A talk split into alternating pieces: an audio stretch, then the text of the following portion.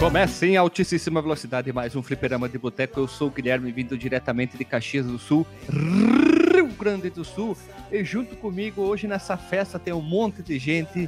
Então, vindo diretamente de São Paulo, ele que tem a voz mais sexy da radiosfera brasileira, ele que é o detentor das escrituras de creepypasta, ele, Renata Mateus.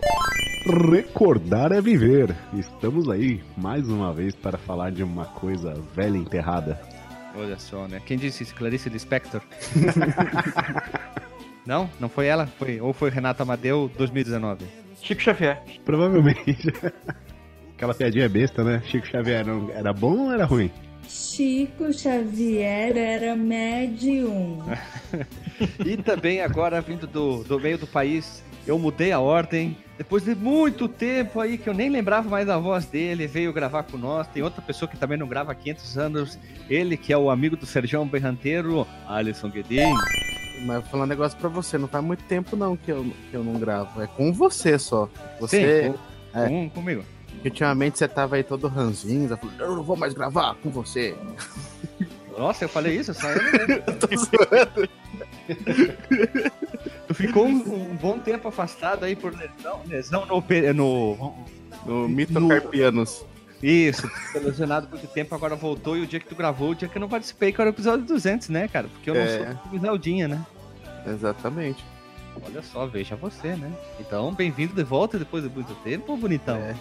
Só digo uma coisa, ó. Só é, digo isso. Não, é, quando às vezes você acha que vai viver o sonho, você não está vivendo o sonho. Tipo, que nem trabalhar com uma, com uma coisa que você acha que você gosta muito, que nem jogo, por exemplo, né? Porra, vou jogar o joguinho aqui, vou ganhar dinheiro no joguinho. N- não é o que, aquilo que a gente pensava, cara, que, que a gente vai gostar e tal. No começo a gente até gosta, mas depois fica muito chato, velho. Bem-vindo à vida adulta. Cara, todo. Acho que todo trabalho, todo emprego deve ser chato. Porque a partir do momento que é emprego, velho, começa que é chato. Mano, eu tô Discordo, odiando. cara. Discordo, discordo. eu estou-. Eu estou odiando World of Warcraft, cara. Ah, como estragar o hobby, né? Cara, É, já dizia, já dizia aquele velho ditado: trabalhe com aquilo que você ama e você vai deixar de amar, cara. Olha ali. Como Então, de essa voz qualquer coisa. diferente ali, ó, já vamos apresentar, né? Vindo diretamente da Alemanha, do time dos alemão batata e comedor de chucrute e falar a canal. Ele vindo diretamente da Alemanha, Guilherme, Guilherme Del Agostinho.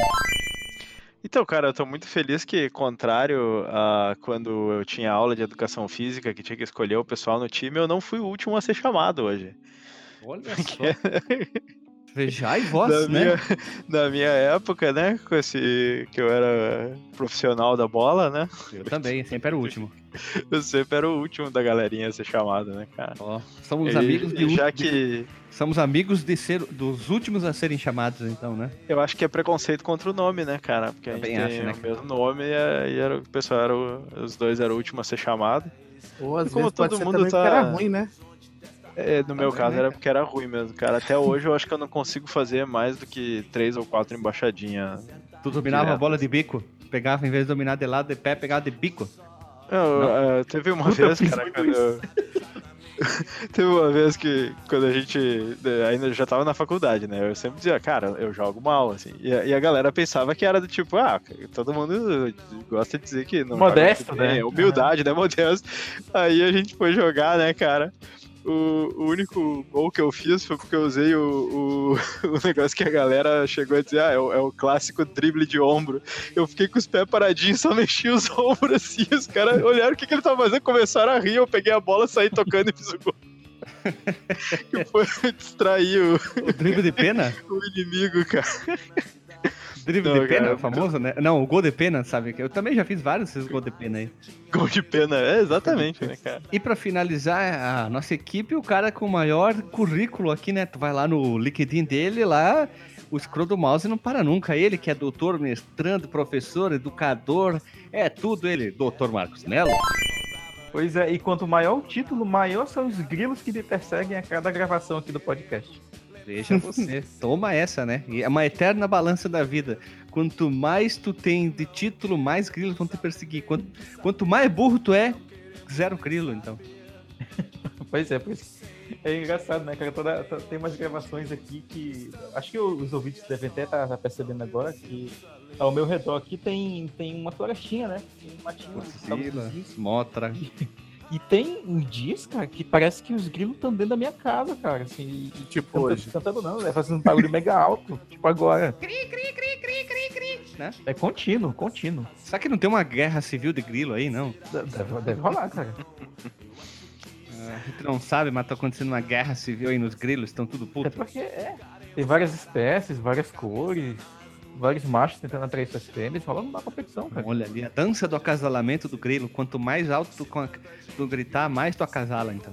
É, e, e pra- eu acho que tem. Eu sei que, tipo, sei lá, a maioria das pessoas deve saber disso já, mas tem uma espécie de. Não exatamente de grilo, né? que São uns, uns gafanhotos, na verdade, uns. Os mantes, né? Os lou- louva-a-Deus, que quando a, a fêmea co- copula com o macho, depois do processo ela decapita ele. Olha ali, né? É. Que amor, né? Am- E dá- Esse, é, é- esse é o, digamos assim, é o resumo daquela música de bandinha aqui do Sul. Amor mafioso, né, cara? Como é? Descreva. Amor mafioso, eu te encontrei. Deixa assim que é melhor, né? Eu pensei que ele ia falar dos gafanhotos que andavam de moto. Olha, Ai, olha aí, não Olha pegou a aí. referência. Vamos lá, quando... quem, quem, quem que vai dizer aí o que, que é o negócio? Kamen Rider, ser o mundo mais feliz. não é não? Kamen Rider, é Kamen Rider, cara. Pô, achei que Claro. era Engenheiro do Havaí, pô. Tem pra Engenheiros do Havaí? Não, dessa vez não é Engenheiro do Havaí, é Black Kamen Rider. pra ser sincero, dessa vez eu tô por fora. Então, agora alguém faça uma referência a grilos e Engenheiros do Havaí. Barbaridade. Quem, quem é que tá Caraca. pra esse desafio aí? No É, alto né, da Chico? montanha, cara, tá cheio de grilo. Olha aí. Não, tá de parabéns, né, cara? Toma essa, hein? Mas o quê? Tu quer outra? Quer outra? Manda outra, manda outra, vamos Manda. lá. É, os, os grilos estão chegando na Terra de Gigantes, cara.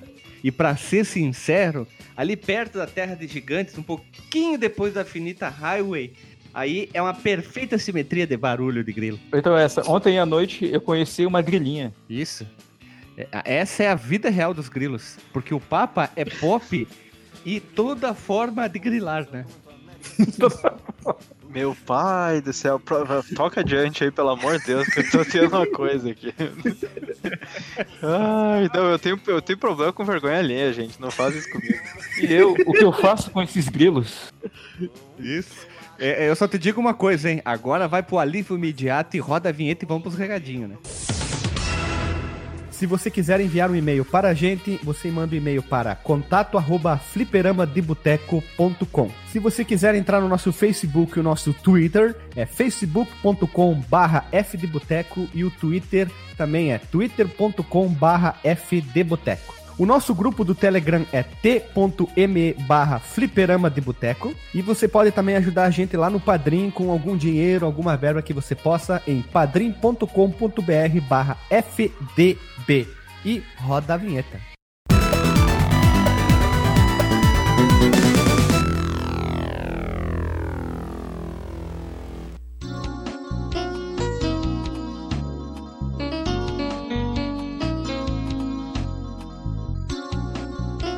Voltamos, galera humilde, gente fina, batraca. Estamos de volta nesse time iluminado para falar sobre uma empresa que muita gente deve lembrar, tocar no coração. Algum jogo, pelo menos, essa pessoa que estás aqui ouvir vai lembrar. E a empresa pela qual nós estamos aqui falando é a Data East, ou Data East, como você queira falar, ou DE, como você queira falar. A Data East Corporation foi uma empresa desenvolvedora de jogos fundada por Tetsuo Fukuda no dia 20 de abril de 1976 no Japão, claro, e a empresa esteve em operação até o dia 25 de julho de 2003, quando decretou falência por falta do quê? De pila, né? Não tinha mais dinheiro, money, butu, butuk, faz-me rir. E a Data East, por que que nós estamos aqui falando da Data East?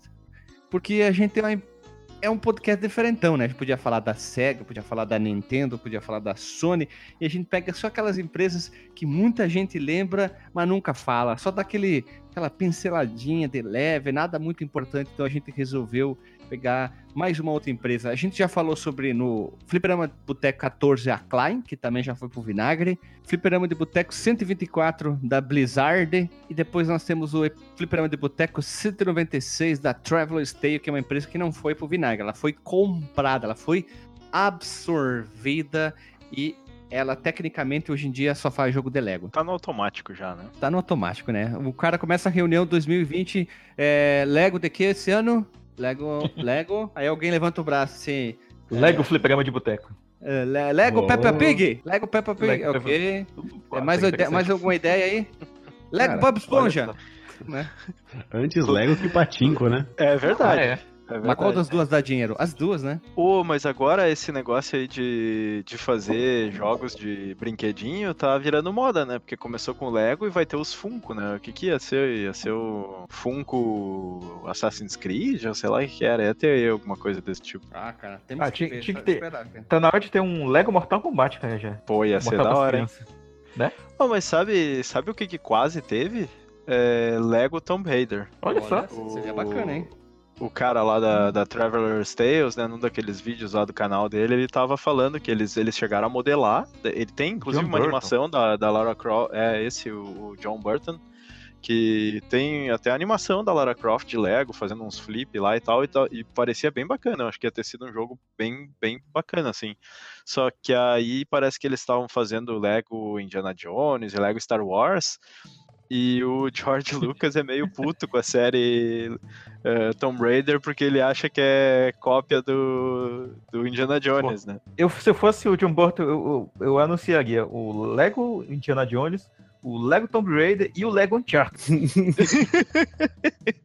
E o Lego crossover ainda, ainda. Crossover, Não, não, tinha que ser tudo conversa. junto. Faltou vários. Faltou o Alan Quaterman, Lego. Faltou o Lego, o bibliotecário, aquele que tinha, que era um filme bem, uma trilogia bem trash, né? Tem muitos aí pra explorar. Que virou série, inclusive. Isso aí. Mas, então, nós temos que falar sobre a nossa querida Data East. Essa empresa que é conhecida como Deco.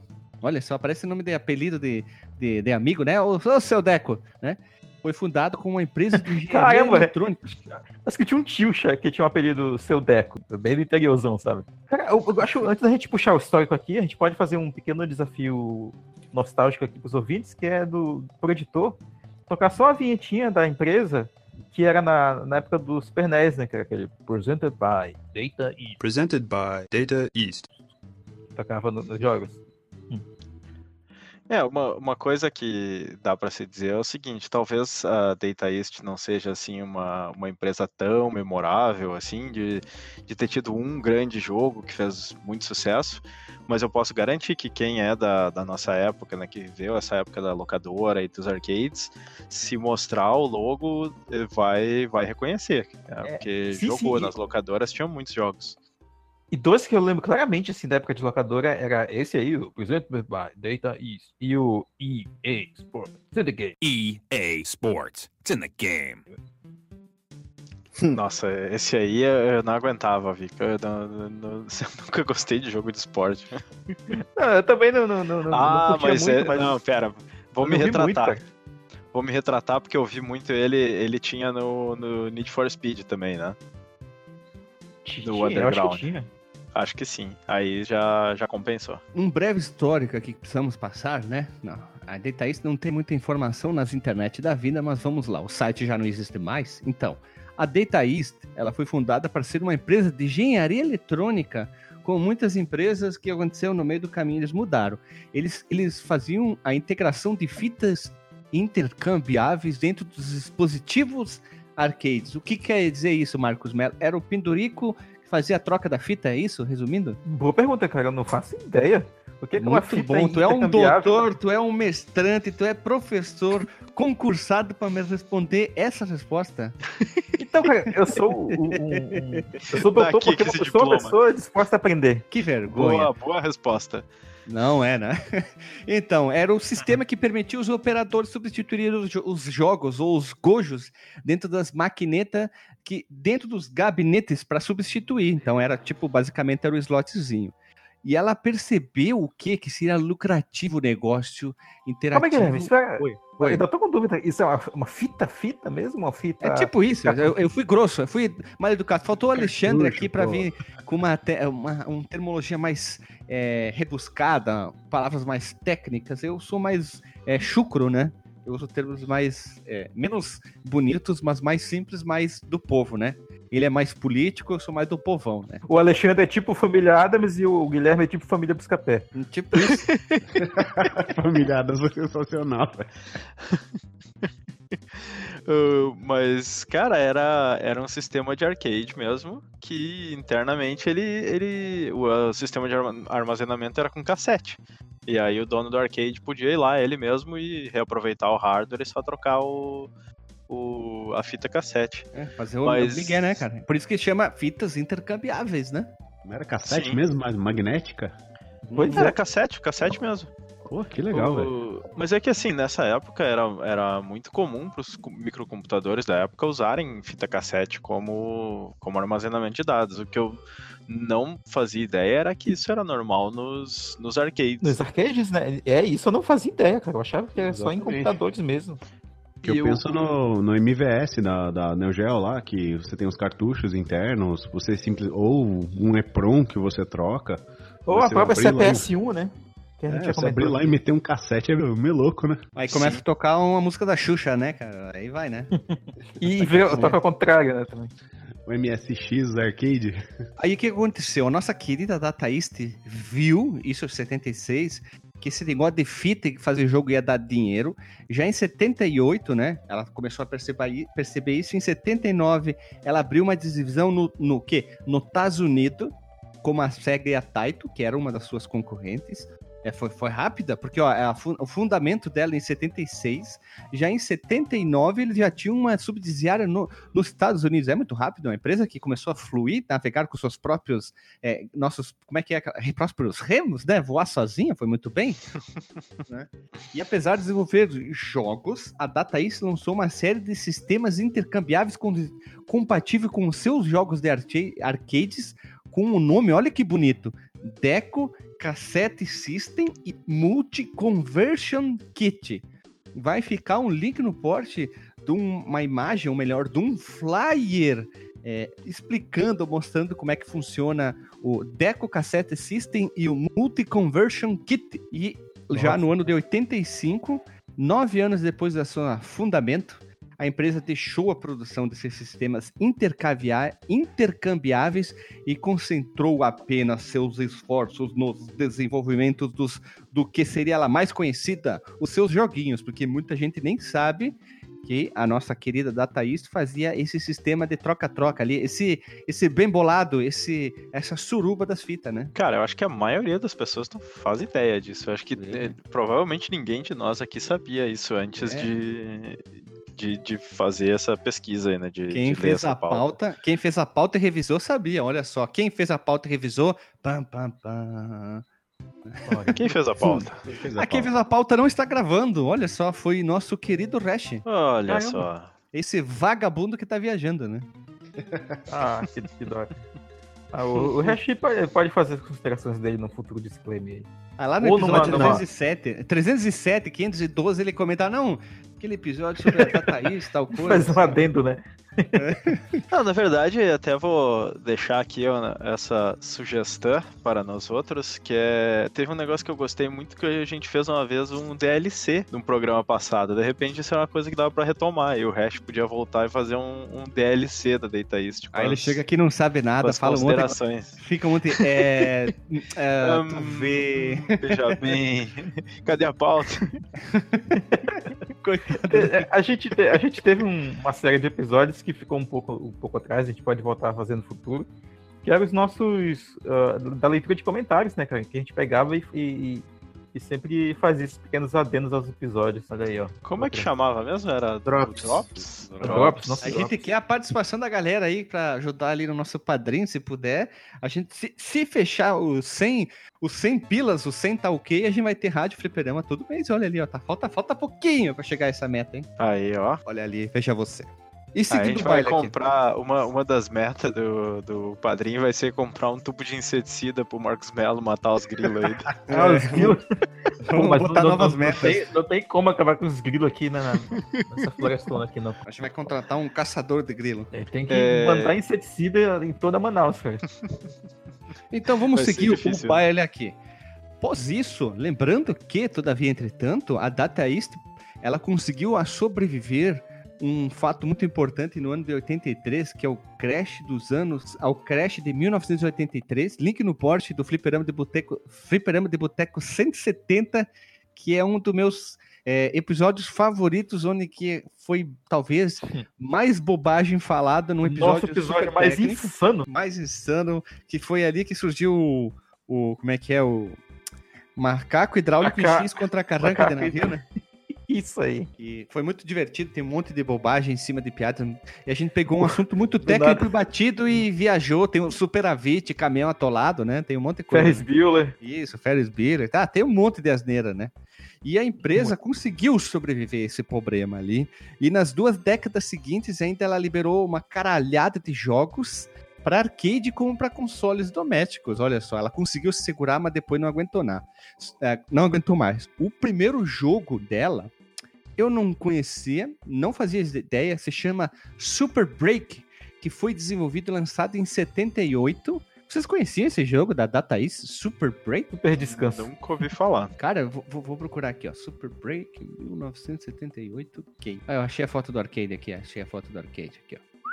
Aí, ó, sou demais. Vai ficar o link no post de uma foto do arcade do Super Break. Tem pouquíssimas informações, mas o que dá pra entender, o Super Breaker não é o Super Break, não, cara. Não é, velho. É Super Breakout, é outro jogo, cara. Puta, não tem informação, não tem, não tem. Eita, tá perdido. Não tem. Se não, Não tá tem. no Google, não tem. Cara, sério, velho, não tem, cara. É, Só tem Super Breakout. Achei, achei, achei, achei. Velho, uma máquina de costura, Costura. essa porra aí. parece mesmo. Máquina de costura. Bom, Cara, como é que será que era esse jogo, cara? Puta ele, parece merda. um, ele parece um arcanoide. É que não dá pra saber, né? Porque não dá. Não, aí só tem o formato do negócio, mas não dá pra ver bem o que, que tá na tela. E tu procura no Google Super Break tem um carro também. É, o que ele não é um. Ele não é tipo uma variante, um clone daquele não, não, Breakout? variante não, variante. Não é o carro variante. Eu falei que é carro, mas não é variante. não, porra. Uma variação do jogo Bre- Breakout, daí o nome Super Break, né? Porque essa maquininha de costura aí que tu mandou e tem, e tem uma tela ali bem mó bizarra. Tem uns indicadores ali que lembram um pouco isso aí, cara. Só que mais, mais simples, sei lá. É, o, o Breakout é de 76, né? Então era bem contemporâneo. Pois é, 78. Ó, veja você, ó. É, ser, pode existe ser, uma grande chance de que seja não um Um, clone arcade, do- um, um arcade com sistemas inter- sistema intercambiável de arcu- cartuchos baseado numa base, numa máquina de costura. Esse é o Super Break, o primeiro jogo da nossa querida Data East, né?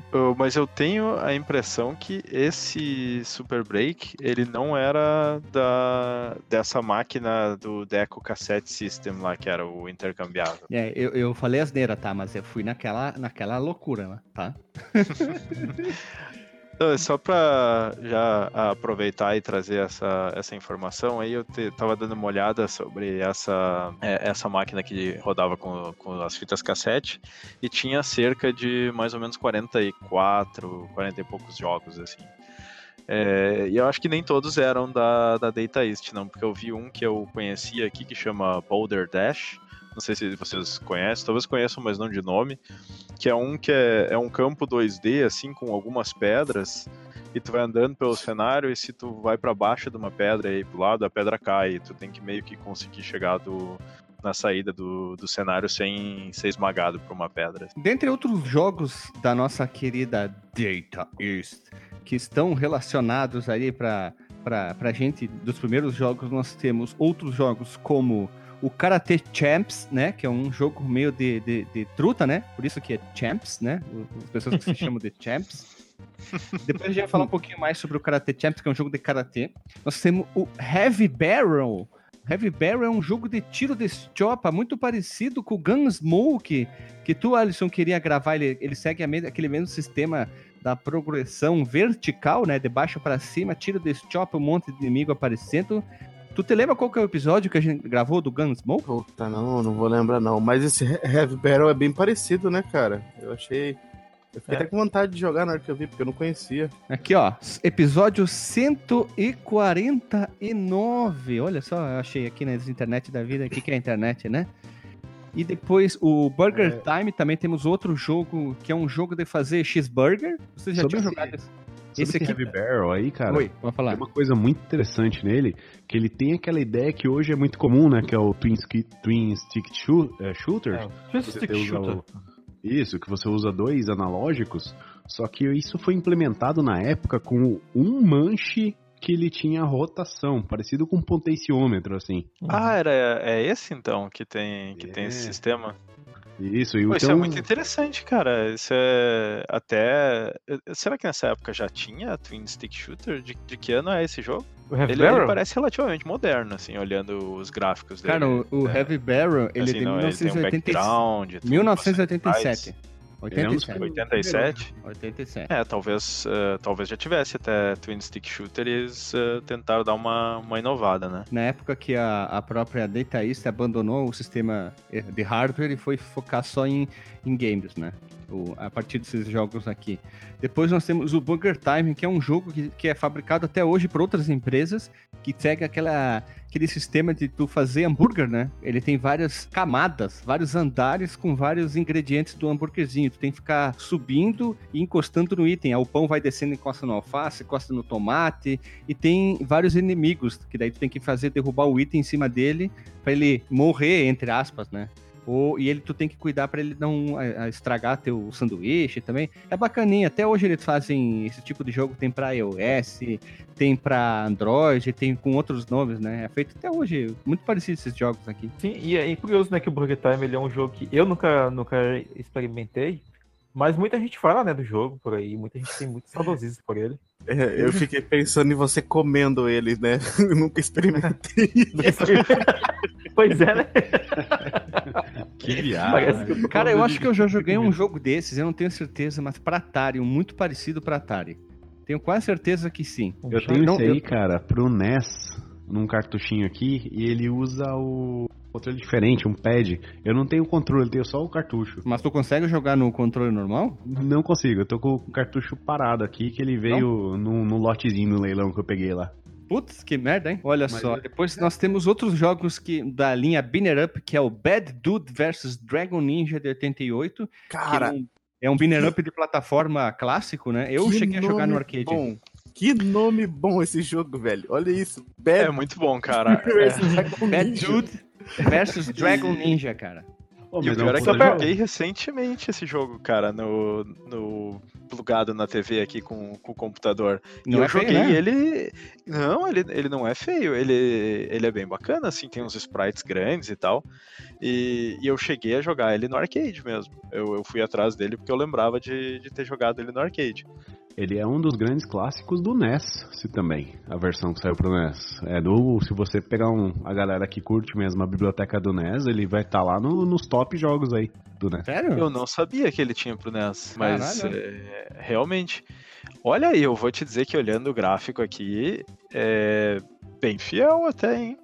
Parece um jogo bom. Fiquei com vontade de jogar no NES só pra ver qual é. Ah, que Mas bacana, era um- cara. Era um beat'em up bem bacana. Só vale a pena dizer que não era um beat'em up desses bidimensional, né? Que tu anda pra cima e pra baixo. Sim, era é um- é uma- mais um. Uma jogada de Lateral, plataforma, né? Mais plataforma, né? Mais Tu plataforma. frente, né? Tipo aquele Vigilante, Vigilante é um clássico. Isso, isso, Vigilante, é a mesma coisa. Depois nós Mas- temos Sly Spy, que eu joguei também, de 89. É o jogo Ele é- do Stallone espião? Tipo isso, ele é um jogo de plataforma, tu controla um espião, lógico que tu consegue usar armas de tiro, tem fase embaixo d'água. Ele é bacaninho, eu não joguei ele muito, mas o Raspberry Pi tu começa a abrir vários jogos, né? Tu começa a abrir jogo atrás de jogo, um tu acha bacana, outro acha tu não tu gosta, tu não gosta, né? E eu achei esse aqui interessante, mas acabei não jogando mais. O Bad Dude vs Dragon Ninja também. O Marcos Mello mandou, o Burger Time do arcade. Acho que era esse aí mesmo que eu E jogava. é do Atari, é do Atari esse aí que eu achei. É esse aí mesmo, acho que é esse aí que eu jogava, cara. O, esse, esse Bad Dudes é interessante que ele tem uma abertura ali com o cara meio que falando a historinha, né? E é o presidente dos Estados Unidos foi sequestrado. E então o cara falando com os Bad Dudes ali, dizendo: Ah, você é Bad Dude o suficiente pra resgatar o presidente. É um negócio muito. E agora vem a pergunta. Vem a pergunta. né? Vem a pergunta. Vocês que sacam inglês vão fazer a tradução. Ah, duas observações. Mais importante. O Bad Dude e o, e o Dragon Ninja, que são os caras. Primeiro, um parece o Bruce Lee e outro o Van Damme, na minha opinião, mas tudo bem. Qual que é a tradução de Bad Dude? Mal cara? Cara mal? Cara, é, é assim, ó. É tipo. Lembra que tinha aquele esquema de bad boy, que é o cara meio malan- malandrão, assim, com. com- De... Uhum. É, le- lembra aquele cara do, do Clube dos Cinco, que tinha Sim. o cara que era meio marginal? Aquele é o bad dude, cara. É um cara que é, que é o malvadão, assim, mal encarado e tal. É, eu É acho o que essa é o cara- que é o- é o cara que pega-. É o cara do Te Pego Lá Fora? É, isso aí, o cara do, do Te Pego Lá Fora também é o. É um bad dude, assim. Mas eu não sei onde é que tu tá vendo as caras deles aqui de diferença, porque pra Logo mim os dois início, malucos. cara. é- Não, eu sei, só que Cara, pra tipo- mim os dois têm a mesma cara, mano. É dois malucos igual com a calça diferente só. é. Mas sei, Idioma cara. de fliperama a gente chamava de maloqueiro, né? Maloqueiro. É. Malaco. Pô, imagina, imagina se tivesse localização nessa época, cara. Maloqueiros contra ninjas. Sensacional. E por fim, nós temos uma observação que é o jogo Karate Champs, sem o S, na verdade. A Data East alegou que a Egypts, a Pix International Karate, né, o jogo deles, havia violado os direitos do Karate Champ da Data East. Se vocês olharem, vai ficar o link no post de uma imagem e vídeo. Os jogos são praticamente a mesma coisa, né? São muito semelhantes, verossemelhantes, diria o Alexandre aqui, né? Essa, é, esse jogo aqui, Epic, Epic International Karate, não é o.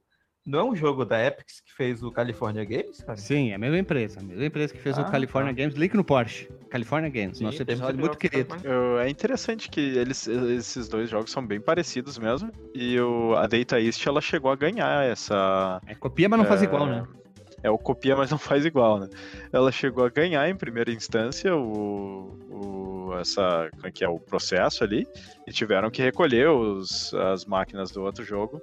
Mas aí a Epic apelou para a Suprema Corte, eu acho, não sei como é que funciona nos Estados Unidos, e aí eles chegaram à conclusão que não que não, não era cópia, assim. Só que é interessante que se tu vai olhar o artigo na, na Wikipédia sobre, sobre esse processo, os caras listam um monte de coisa que é igual nos dois jogos, assim. Mas eu acho que uma coisa que eles não copiaram, que era muito característica do, do Karate Champ, é que o Karate Champ era. Tu não tinha botões, né? Tu controlava com dois ah, joysticks.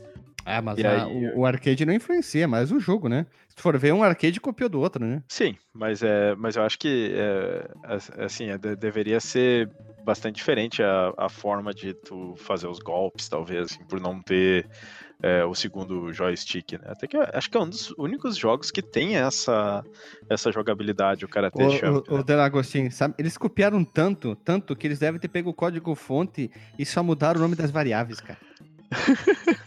Cara, eu, assim, eu só não vou concordar contigo porque era tudo em assembly nessa época, eu nem sei se os caras botavam o nome nas variáveis.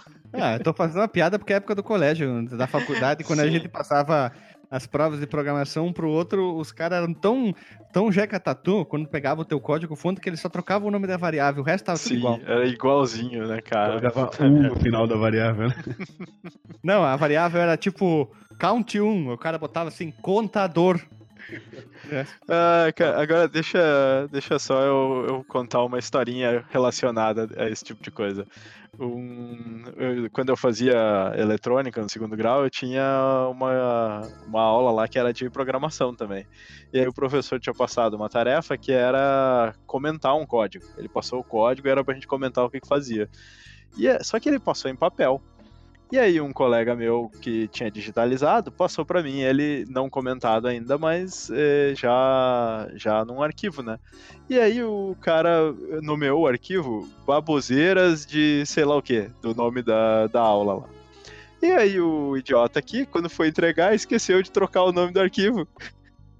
Aí veio o professor lá, o professor imprimiu e aí saiu lá no, o nome do, do arquivo no início da página, baboseiras do não sei o que, circulou o negócio e me deu uma nota super baixa lá. Tem que prestar atenção nessas coisas aí. O- Mas sobre o, o Karate Champ, eu queria saber o seguinte: em que filme maravilhoso que esse jogo fez uma, uma aparição? Vamos é lá, o quem é que filme sabe essa? do Kunte, o Grande Dragão Branco. Exatamente. Quando o. Frank Dukes lá conhece o, o cara da Harley Davidson lá da bandana, eles, Jackson. eles se encontram, isso, com, eles se encontram com ele jogando o Karate Champ no, no, no hotel. E só tinha aquela máquina, né? Convenientemente no filme que era de, de artes marciais. Aí ele Mas, paga lá uma ficha pra jogar contra o cara e o Frank Dukes ganha dele, eu acho, sem, sem nunca ter jogado. Eles estão jogando, Qual é o eles ano do- mexendo pra tudo quanto é lado, assim, os botões aí mostra eles jogando lá, é legal, né? Qual é o ano Sim. do filme, hein? O 88. do Grande Dragão Branco. 84? 88? Tem Ah, certeza tá. ou tá dando... Não, tô falando É, sério. ou só tá falando com convicção? Eu falando com convicção, só fui olhar a data aqui, 9 de dezembro de 88. Olha só, achava E que era o mais Karate mais Champ? O Karate Champs, deixa eu ver aqui, peraí. Vamos ver. É de Karate Champs, 84. 84. Olha só, inclusive no, mesmo ano do Karateka, né? Do lado do Jordan Mechner. É mesmo? Só que o do Jordan Mechner não era pra, pra arcade, né? Era pra pro Amiga. É, pro Ou. Amiga 2, não é? Não era pro Apple II? É por Ah, dois. isso, Apple 2. não, eu tava... não, pera, pera, pera, qual? qual? O, O do o Karateka. Karateka. Jordan Mechner. De quem? Do Jordan Do Mechner. Brother Band lá do Jordan Mechner. Ah, pera aí. 84, Apple II, Amstrad, CPC, Atari 88, Atari Olha aí, ó. XL, 7800, Commodore 64, DOS, Game Boy, NES, ZX Spectrum. Ah, tem, tem até pra torradeira e micro-ondas, né? Mas ele, eu Privado acho que ele é é muita original. Chuveiro com o pendrive lá do Guilherme. Ele é original do, do Apple II, eu acho. Ah, pra te ver como o Ah, eu ver. Karatê... É, o Karatê, artes marciais nessa época tava em alta, né? O Karate É, que Kid vocês têm também que- era dessa época, não é? Isso, ne- nessa época o karatê era, era a arte marcial, assim, né? da- que a galera que aparecia mais na mídia e tal. Não, Sim. não era tanto judô, acho que jiu-jitsu tava, tava bem no começo ainda. Kung Fu tu via só nos filmes chineses, né? Sim. Jack Chan Ah, sim, né? É, o, eu não sei quando sucesso isso fazia no Brasil, tipo Kung Fu do, do Bruce Lee, assim. Mas é Aham. que tem as épocas, né? E nessa época acho que era mais karatê mesmo. É, essa época no cinema tinha muito filme de karatê. Karatê, e quem é dessa época vai lembrar de um Ninja. negócio que nem se ouve falar mais, né? Que Ninja. é o Full Contact. Ah, o Full Contact, sim. E Ninja, né, cara? Full Contact? Full Contact, pode procurar aí. É, Esse aí era só pros caras fodão mesmo, né, cara? É tipo o MMA do, do- dos anos 80. Full Contact. Isso. Não conhecia isso aqui, não. Ah, tá. É, é- faz parte do karatê. Faz parte? Eu achei que era, que era outra arte. Não, faz parte do karatê. Por isso. Então, gente, já que vocês estão falando de filme aí, teve outro filme que a Data East fez um joguinho também, um joguinho para arcade, que é o do Robocop. O joguinho do Robocop, ele parece um Sunset Riders, assim, sabe? Um, um shooter 2D. Run and Gun? É, mas é mais cadenciadão, assim, meio Rolling tá. Thunder. Tem um link lá no, no Fliperama de Boteco sobre uma análise do Rolling Thunder. É, Mas lembra muito Sunset Riders. E uma, coi- uma das minhas memórias, né, cara, eu não joguei muito isso aí porque eu perdia muito rápido no Fliperama, a ficha não durava muito. Mas eu lembro de ter aquele robô que, ele enfre... que o Robocop enfrenta no primeiro filme. É de 209, acho que É é. É isso, é de 19. 19. E ele era enorme, assim, tinha um spritezão bem grande, eu achava animal pra caramba, né? Hoje eu não sei se é bonito não, cara, tô até com medo de procurar aqui. Mas era bem interessante esse jogo do Robocop arcade. O, mas, cara, ne- nessa época tava aparecendo muitos jogos bonitos pro arcade, assim. Tinha, eles tinham é, bastante sprites e background detalhado, aquelas sprites grandes, assim. Só que a jogabilidade às vezes não acompanhava, né? O, o Robocop, eu não lembro se eu joguei no arcade, mas eu acho que ele, a jogabilidade dele é meio infame, assim, dele ser um pouco travado, né? É, ele é um Sim, robô é. travado, né, velho? É verdade. Até se o o Robocop filme, né? é travadaço. Ele era bem travadaço mesmo. Achei aqui, vou mandar pra vocês o, o link aqui. Da... Mas era bem melhor que o do jogo do NES. O jogo do NES do Robocop era bem ruim, cara. Ah, mas aí também, né? é, são poucos os jogos que fazem a transição do, do arcade pro, pra, pro home, né? Pro, pros Pro consoles console. caseiros sem, sem se comprometer, assim, né? Olha o bichão aí, dá uma olhada na imagem. Ah, esse eu joguei, cara. Eu joguei esse do arcade aí. Não lembrava mais. Agora que eu vi o tamanhão dos sprites, eu. É, vale já falar agora, só porque a gente falou do Robocop, que a SEGA deu uma, uma copiadinha no Robocop quando fez o SWAT, né? É bem parecido. Eu tô com uma dúvida agora. Tem, vocês já Olha viram aquele né? jogo Car 9? Car É um 9. de luta? É, não, tem a versão plataforma. A primeira versão é Uhum. plataforma, daí tem o Revenge of Car 9, que é de luta. É, e Car foi isso que eu 9 joguei, o Car- o Carnova Revenge, na verdade. É Mega isso. Drive. É que assim, tem umas capas do Car 9, da, tá escrito Data Wist, em cima, embaixo tá, tem o logo da Data na, naquela cor, naquela cor Ah! padrão deles. Cara, esse, esse gordo ali é um Isso. cara meio gordo. Cara, ele é igual ao primeiro chefe do. do Bad Dudes. é, eu acho que é tudo igual. Vocês já viram, cara? Eles devem aproveitar, né, os assets e tal. Não, Sprite. mas não é só isso. Ele, Mas- ele gospe fogo, igual no, no Bad Dudes. Até isso é igual, cara. Mas olha a minha dúvida. Tem Ah. uma outra versão que tá escrito 454 com as mesmas cores da Data Wist. Vixe. Mas tá falando como se fosse a empresa que fez? É, eu vou mostrar pra vocês aqui, ó. É, né, uma Mas coisa será que, não é porte? Porque às Também, vezes o ou porte então- era feito então- por outra empresa. É, ou então quando as a- mesmas cores, a- né, cara? Ai, que doido. É, a- mas acontecia das empresas criarem subsidiárias, né? Quando eles tinham, por exemplo, limite de, de, de jogos para lançar por plataforma ou por área e tal. É, A própria Konami, Nintendo tá? tinha muito disso, né? Sim, sim. Isso, na época do Nintendinho. As empresas faziam isso, isso na época da Nintendo, do- da, da Nintendo, do Nintendo. Pois é. A Konami mesmo tem a Falcon, que eu já empresas pra aqui. poder publicar. Eles lançavam na Europa com, com esse selo também. E eu lembro que, eu acho que eu já joguei esse jogo, e eu, eu lembrava que ele, tem, ele tinha uma pegada de Fatal Fury, agora eu vim dar uma olhada aqui, ó. Ele foi criado em cima do, do sistema de da SNK que, que era utilizado pro Fatal Fury. Por isso que era bem Caraca. parecido. Que loucura, velho. Como é que podia? Mas o Carnov Revenge é, um- é um jogo de luta, né? Ele foi feito Sim. pro Neo Geo, pra plataforma pro MVS. Ar- Pra arcade. Sim. Uhum. Pô, interessante, porque eu nem sabia que esse Carnov era meio eh, popular o suficiente para os caras resolver, tipo, levar a IP para outro jogo, assim, de, tipo, pegar e fazer um jogo de luta a partir daquele jogo de plataforma. Bem, a empresa a da, Ita, da Ita East, ela também comprou licenças para desenvolver e vender jogos de arcade que foram criados por outras empresas. E dentre o- alguns mais bem-sucedidos, a gente pode citar aqui o Kid Nick Radical Ninja, Kung Fu Master, olha aí Kung Fu aparecendo, e o Vigilante, o Vigilante que eu acabei de citar antes aí, que eram jogos licenciados pela Irem, ou Irem. Ah, que detalhes aí sobre a empresa no nosso episódio sobre Metal Slug 1, lá no 198. Sim, que funcionários dissidentes da, Fala da Irem criaram a. a Irem um pouquinho lá. Qual, qual o nome da empresa Nazca. que fez o Metal Slug? Isso, É a Nazca. Exatamente. E também teve o jogo Comando, que foi licenciado pela Capcom, que eles, eles distribuíram. Vocês É, sabem que jogo é esse? Esse comando da, Comando? da Capcom? Faz anos que eu ouço falar desse jogo, eu nunca fui atrás, cara. Dizem que é um jogo legal. Sim, deve ser difícil de achar, porque se tu põe Capcom e comando, vai aparecer o Ah, Capitão Capitão Comando. Comando. Capitão Comando, né, cara? O nome. Esse, os jogos dessa época usavam, usavam muito essa estratégia de colocar uma palavra no título. E aí Sim. fica difícil tu achar hoje o comando, game, download, sei lá. Game, gameplay. Lá, né? É verdade. Não ajuda, Aparece né? tudo. Não, não ajuda nada, cara. Frontline comando, Captain comando, Real comando.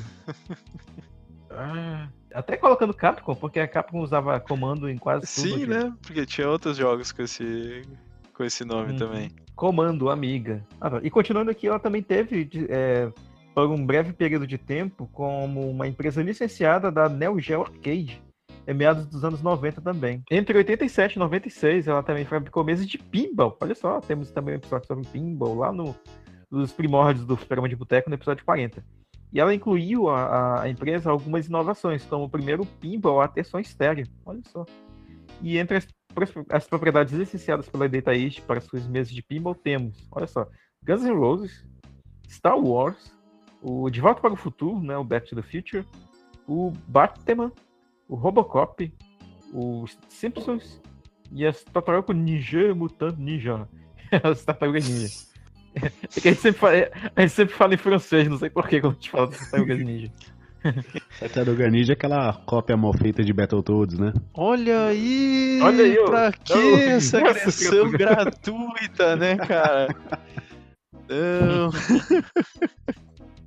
Tá louco. É, para maiores detalhes, ouva!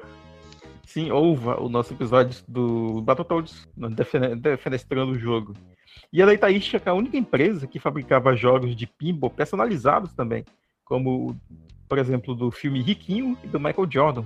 Caraca, velho. E até o final da década de 90, a divisão da, americana da, da Data East, que era Data East USA, havia sido liquidada e a Data East deixada de existir fora do Japão. E aí a gente vai entrar no próximo capítulo da história da empresa, que, ah, que é o buraco. A Data East ela não conseguiu escapar dos crescentes problemas financeiros dela. Ela fechou para a reorganização em 1999 e depois de um curto período de tempo ela retomou o desenvolvimento de jogos para consoles caseiros. né? E nos três anos e meio seguintes, a empresa ela vendia e licenciava alguns dos jogos antigos dela para outras empresas, na esperança de arrecadar né, algum fundo para ser capaz de desenvolver jogos novamente. Só que esses esforços de reestruturação da empresa ele- eles acabaram não sendo suficientes para garantir o espaço no mercado de volta né, que ela tinha antes, dados os problemas financeiros que iniciaram em 1990 ainda. E em abril de 2003, ela decretou falência e finalmente foi decretada falida por um tribunal distrital de Tóquio em 25 de junho de 2003. E a notícia ela foi publicada duas semanas depois, na data de 8 de julho. Então foi uma empresa que tentou aí, tipo, garantir ainda seu espaço, né? Mas provavelmente pelas mudanças que foram acontecendo no próprio mercado de, jogos, a- a- o espaço americano que foi sendo conquistado pelas empresas no, no começo da década de 2000, possivelmente foi eliminando né, do mercado muitas das empresas japonesas, né, como foi o caso da East e, e de algumas outras, né, que a gente pode ir citando no futuro também. A própria Hudson Soft, algumas foram adquiridas por outras empresas maiores e outras foram simplesmente decretando falência, né, ou sendo extintas. Infelizmente. É, seria interessante saber por que, que ela, ela teve esses problemas, né? Até porque ela tinha um portfólio bem grande, né? Ela teve ports de, de sucesso, teve jogos. Mas nem sempre, né? Pra fazer um jogo é gastoso, tu precisa de muito dinheiro, tempo e mais, talvez eu, na minha cabeça, que vá má administração, né? É, é, ou escolher como a Klein, nos últimos anos de vida dela, ela começou a pegar projetos ruins Sim. pra caramba, né? Jogos Sim. É, porque depois da década de jogo- 90, cara, eles, eles não Tem emplacaram uma mais muita que coisa, né? Pega ali o, o, o Joey Mac, a gente vai citar aqui daqui a pouco a lista de jogos deles, m- mas foram coisas que ficaram muito obscuras, né? No começo ali da, da, da década de 80 eles foram meio inovadores, mas meio que depois desse período parece que a coisa meio que deu uma estagnada, né? Não, não evoluiu mais, assim, em termos de, Sim. de, de espaço, assim. Eles tiveram, mercado. assim, dificuldade de, de entrar nos 32 bits e tal, porque no- nos 16 bits eles eram bem relevantes até, né? É verdade. Na era arcade, a era de arcade que a gente falou, a era de arcade de ouro, link no Porsche também. A gente falou um pouco sobre isso, né? Muita empresa se deu bem, só que pós isso começou a se dar mal, né? Não conseguiu essa mudança, Sim. sair dos arcades para os consoles. Talvez isso tenha afetado eles também, porque pós a era de ouro já vem ali os, os anos 80, os anos 90, aí vem console. Eles lançaram alguns bem bacanas, só que depois disso, o que aconteceu? Nada, né? Aí após o fechamento, até eh, vários das suas empre- empresas, não, vários dos seus jogos, das suas propriedades foram comprados por várias empresas. É, eu tava lendo ali. Aí uma chamada Gmode tem a grande maioria e lançou um jogo pro Wii chamado Classic Data East Arcade. Aí tem algum, alguns só jogos da nossa querida Data East, não tem todos, mas tem, tem, tem tanta coisa da Data East que o pessoal deve lembrar. Tem um RPG, eu já vou puxar aqui, que meu primo jogava muito, eu achava chato, talvez hoje não, não sei, que é o Shadowrun. Vocês lembram desse RPG que tinha pro Mega e pro Super NES? eu também. Eu lembro de nome, mas eu não lembro do jogo em si. Ele era um, um RPG eh, futurista, sabe? Aí eu lembro que meu primo jogava, aí tinha que hackear os computadores, aí tinha que hackear não sei o quê. Ah, eu vou deixar o link pra quem lembra disso, mas eu lembro dele jogar muito esse, esse RPG aqui do que tinha visão isométrica. Era muito legal esse jogo aí. Só que na época eu acho que era muito novo pra jogar, não entendia muito bem. É, eu também não, também não curti Mas a muito. galera mais velha adorava esse jogo aí. Ele era Cyberpunk. Cyberpunk, exatamente. Isso aí, eu não lembrava direito. Tem uma nome. versão nova dela aí, eu fizeram um remakezinho aí. Tu- É. Trouxeram ele igual. É, ficou bem legal mesmo. Shadowrun Returns. Ele era isométrico, né? Isso, visão, visão isométrica, tu tinha que invadir os lugares, hackear, conversar. Era um RPG, só que naquela época eu não. Aquela coisa muito conversa, pra lá e pra cá, não me, não me comprou, né? Talvez se eu jogasse hoje seria diferente. O Shadowrun é um dos RPGs mais famosos, né? Da, fiquei interessado. né? daquela época. Por causa dessa pegada cyberpunk e tal. E, e foi, foi bem Ele na parece- época que tinha acabado de sair o filme lá também, né? Do. do... Como é que era o nome do filme? Isso, né? Foi bem depois de. Um pouco de... Ai meu Deus, o Blade Runner? É, Não, sei- Blade Runner é de 81, cara. O Shadow, 89. o Shadowrun é de 93, velho. Tem é, de mais de... 89. Não, 89. o Shadowrun é de 93, o, o jogo dos consoles. Pô, essa continuação aí deve ser bacana, hein? 9 de 10 na Steam é bom, cara? O Blade, Run- o Blade Runner tem o, o, o novo ali, que é o 2049, não, mas o original lá é de 1982. Eu falei 81. Ah, eu tô. Eu acho que eu tô rateando. Porque esse Shadowrun é, na verdade, um, um RPG de, é, de mesa. Então o jogo eletrônico esse, que deve ser mesmo de 93. Sim, ele deve ser baseado, né? Eu não sabia que ele era um RPG mesmo, deve ser por isso então que ele é tão famoso. Aqui tem o Shadowrun, que é um módulo pra GURPS também. Tem que, não pode confundir isso aí. Exatamente. É por isso que eu tava confundindo e também por isso que ele ficou tão famoso. Mas é, o filme, o filme lá deve ter dado uma ajudinha também, né, pô? Mesmo ele sendo anos antes. Tem um outro jogo de, da Data East que eu gosto muito. Que é um Binner Up, que a versão do arcade, da versão do Mega, te- te- teve é, modificações, que é o Two Crude Dudes, que é um jogo que tu, que tu joga com dois imbecis que eles batem tudo, levantam um tanque, levantam um pedaço de ferro, levantam isso, aquilo. Tem um chefe muito maluco, é um jogo de binner up plataforma, né? Só tem uma linha. E, e na troca das fases, na versão arcade, tu bate numas, lot, umas latas, umas máquinas, quer dizer, pra tomar é, cerveja. E aí, no, no versão do Mega, é uma versão de Coca-Cola. Mas é um jogo de beat'em up muito divertido, bem engraçado mesmo. São dois idiotão, são dois malaco lutador que são contratados pelo presidente dos Estados Unidos pra salvar não sei o que lá, um, um país no local lá. De novo os malacos. É. Antes eram os bad dudes, agora é o crude dudes. Cara, isso aí tá com. Tá... Parece uma continuação espiritual do Two Crew Dudes lá, só que mais punkzão, assim, né? Os caras são meio punk, né? Bad Dudes. Isso, isso, do, do Bad, Bad Dudes. Dudes? Parece uma continuação espiritual do, do Bad Dudes. Ah, mas tu viu que eles gostam dos Gosto. dudes, né? Os dudes. Cara, o Two Crude Dudes era um jogo que eu gostava muito. Eu tive a sorte de jogar esse jogo no, no cartucho, tá? Eu, eu achava ele incrível, virar o jogo, virei um amontoeiro de vezes. É um jogaço bem divertido e vale a pena ser jogado. Two Crude ou Two Crude Dudes também, né? Ou Crude Buster, tem vários nomes, mas a versão do arcade é, é tão boa quanto a versão do Mega. Eu acho. Aquele, aquele joguinho de, de, de sinuca lá que tinha uma galera que era viciado. Side Pocket. Esse jogo é, é dessa empresa, não é? Sim, Side Pocket é o jogo. É, na verdade, não é um jogo. O Side Pocket é uma franquia de jogos.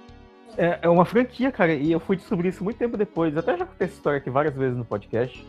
E tem os jogos anteriores aos jogos do Super Nintendo, onde tu, tu tinha uma acompanhante que, que ficava vendo tu jogar. E aí, à medida que tu ia passando das fases, que era difícil pra cacete no arcade, eu tentei jogar aí, eu não consegui ir muito longe. é, elas iam tirando peças de roupa, cara. Era bizarro isso, como é que podia?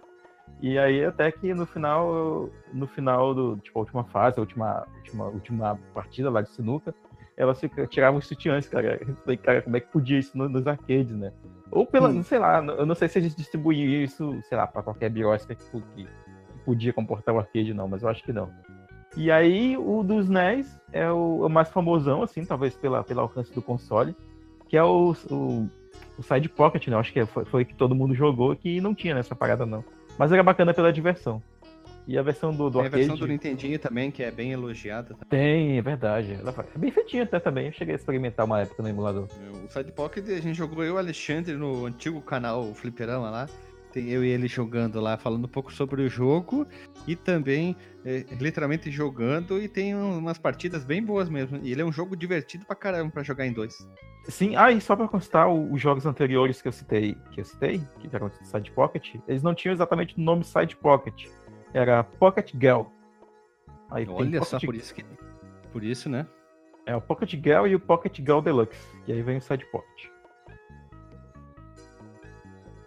Tem, tem mais quais jogos aí que vocês lembram? Um que já foi citado aí, que é o Joey Mac, né? O O Joey, Joey Mac. Mac. Joguei na locadora, mas nunca terminei. Tá Cara, o Joey Mac também, eu eu e o Alexandre a gente jogou. Uhum. a série Joey Mac. Mas lembra que o Joey Mac tem um, um Paranauê, né? Tem o Joey Mac 2 japonês também, né? Tá, lá vai. Bem, vocês tinham mencionado aí sobre o, o Joey Mac, né? E eu cheguei a jogar na época o, o próprio Joey Mac 1 na locadora. Eu acho que o 2 eu não cheguei a, a jogar. E, e falando em Joey Mac 2, cara, tem um jogo aí que ele fica meio perdido aqui no ocidente, que é o Congo Escaper. Que como Eu que a joguei. fran- essa franquia, é, como que essa franquia é conhecida no Japão? Era, era conhecida lá como Tatakai no Genshinjin. Significa é, Caveman Ninja. isso, o, o Homem das Cavernas Ninja, uma parada assim. Peraí, peraí. O peraí. Homem das Tá Cavernas dizendo que é o Homem Ninja das Cavernas? Homem Exatamente. Ninja das Cavernas. Pois é, o então, Ninja tipo, Homem das Cavernas. É, pode ser. Escolhe aí. Aí, então, tipo, tu tinha essa sequência de três jogos do, do, do Homem das Cavernas Ninja. Que, tinha, que era o, o próprio Joey Mac, né? Que lá o nome do jogo não é Joey Mac, é esse título que eu falei aí. E aí tem o Tatakai Genshin 2, que é o Congo Escaper. Peraí, peraí, peraí. Tatakai peraí, peraí. Genshin 3 é o... Fala é o- devagar, é que, que meu cérebro é meio burro, ele não entendeu. Já, já, já, já, já, sim. Como é que é? Como é que é? Tatakai Shichin. É, esse aí. Tatakai, Tatakai Genshin Jin. Cara, eu juro que tu fala Takakai Xixixixi. Deixa eu ver. Tatakai Genshin Jin. Ah. Não, mas Achou? o Marcos Mello não está fazendo a interpretação correta, né, cara? É, Tatakai Genshin Jin, né? Ter um né. Aí sim. Ah, aí tá. sim. Pois é, é e o, o O primeiro é né o no Joey final Mac. eu. Né? Foi eu. Sim, e a entonação. E o segundo é o Congo Escape e o terceiro é o Joey Mac 2, cara. Então, é, e, é, é- e ficou essa, essa, essa, essa localização meio estranha, né? Mas isso foi mais, pelo menos assim, pe- pela parte dos consoles, né? Porque no arcade, o primeiro Joey Mac, ele é só, ele é Caveman Ninja Joey Mac, não é isso o título dele? Joey Mac É. Caveman Ninja. Ah, tá, tá, achei que era invertido. Pois é, Mas cara, dá na mesma, dá na mesma, dá na mesma. João e É. o Mario Caverna Man Ninja, né? Uhum. O- nos arcades, qua- quantos Joey Mac teve? Porque o 2, que a gente não conhece como 2, que é o Congo Escaper, ele não é do arcade, né? Ele não teve Não, arcade, ele é é original. É, eu tenho ele, eu tenho ele num cartucho ali, aqueles 6 e 1 originais. Hum, tem o, Joey Mac 2 japonês aí. Eu não sei onde também que eu, eu cheguei a ver certa vez o cartucho desse jogo, mas eu nunca tive. Eu acho que foi numa locadora lá em Tefé também. É o Joey E- Mac 2, né? É, o, o Tatakai Genshin 2, é o Caveman. Ninja. Pô, seria legal se eles, se eles tivessem mantido o título Caveman Ninja 2, né, cara? Ou só Eu Caveman não Ninja entendo por que, que eles tiraram esse. Por, por que, que eles não mantiveram o Caveman Ninja? Tinha, tanto, tinha um apelo tão bom pra, naquela época, né, cara? Jogo, coisa tudo de ninja. Sim, eu gente já não- falou do não Shinobi, né, cara? No Shinobi a gente citou muito bem os, os ninja, né? Faculdade de ninja, toda aquela história, né? Sim. É, o cara Mas, é- Muzu Musashi. O- Outra coisa, assim, essa história pra mim ela é muito mal contada, cara, porque o Congo Escaper, é claro que ele tem várias semelhanças com a série, assim, ma- mas o estilo é muito, o estilo gráfico é muito diferente. E, e, e ver que ele tá no meio, que ele é o 2, e se tu for ver o, o que a gente conhece como Joey Mac 2, ele é muito parecido com o primeiro. Ah, mas daí eu tenho um problema pra ti, Delagostin. O, o Metal, Metal Gear não tem ordem cronológica, né, cara? O... Não, mas não é nem questão de, de ordem cronológica aqui, é, é mais pelo, pelo como ele se. é, como ele é diferente em, em arte. Ele assim, parece, não que- conversar com o primeiro jogo, né? Exato. é, tem algumas coisas que são semelhantes, mas é mais na jogabilidade do que, do que na arte. A arte é completamente diferente. E eu não sei, vocês, vocês já sabiam desse. Acho que isso já foi falado em algumas outras ocasiões no Fliperama, assim, mas quando que vocês descobriram que o, que o Congo Escaper era, era dessa série, assim? Nos princípios das internet, cara. Tipo isso, não- na minha fase de emulação também. Porque é, é, a, gente sempre pega aquele- aqueles packs, né, que vem com, com as versões da, da ROM japonesa, versão americana e tal. E aí, fuçando lá, eu vejo, pô, o, o, esse, o jogo com o título japonês, mas com o jogo que eu já tinha conhecido, eu já conhecia antes, né, que é o, que é o Congo Escaper. E aí tu vai pesquisar na Wikipédia da vida, nas outras fontes, aí tu vê. Que o, o jogo ele foi localizado aqui com outro nome, né, o, no caso Congo Escaper. Porque pra mim. E faz É. até sentido pelo que tu falou, sabe? Pela, pela, pela arte diferente, pela jogabilidade diferente, por não ter nenhuma menção, né, aos personagens do primeiro jogo e tal.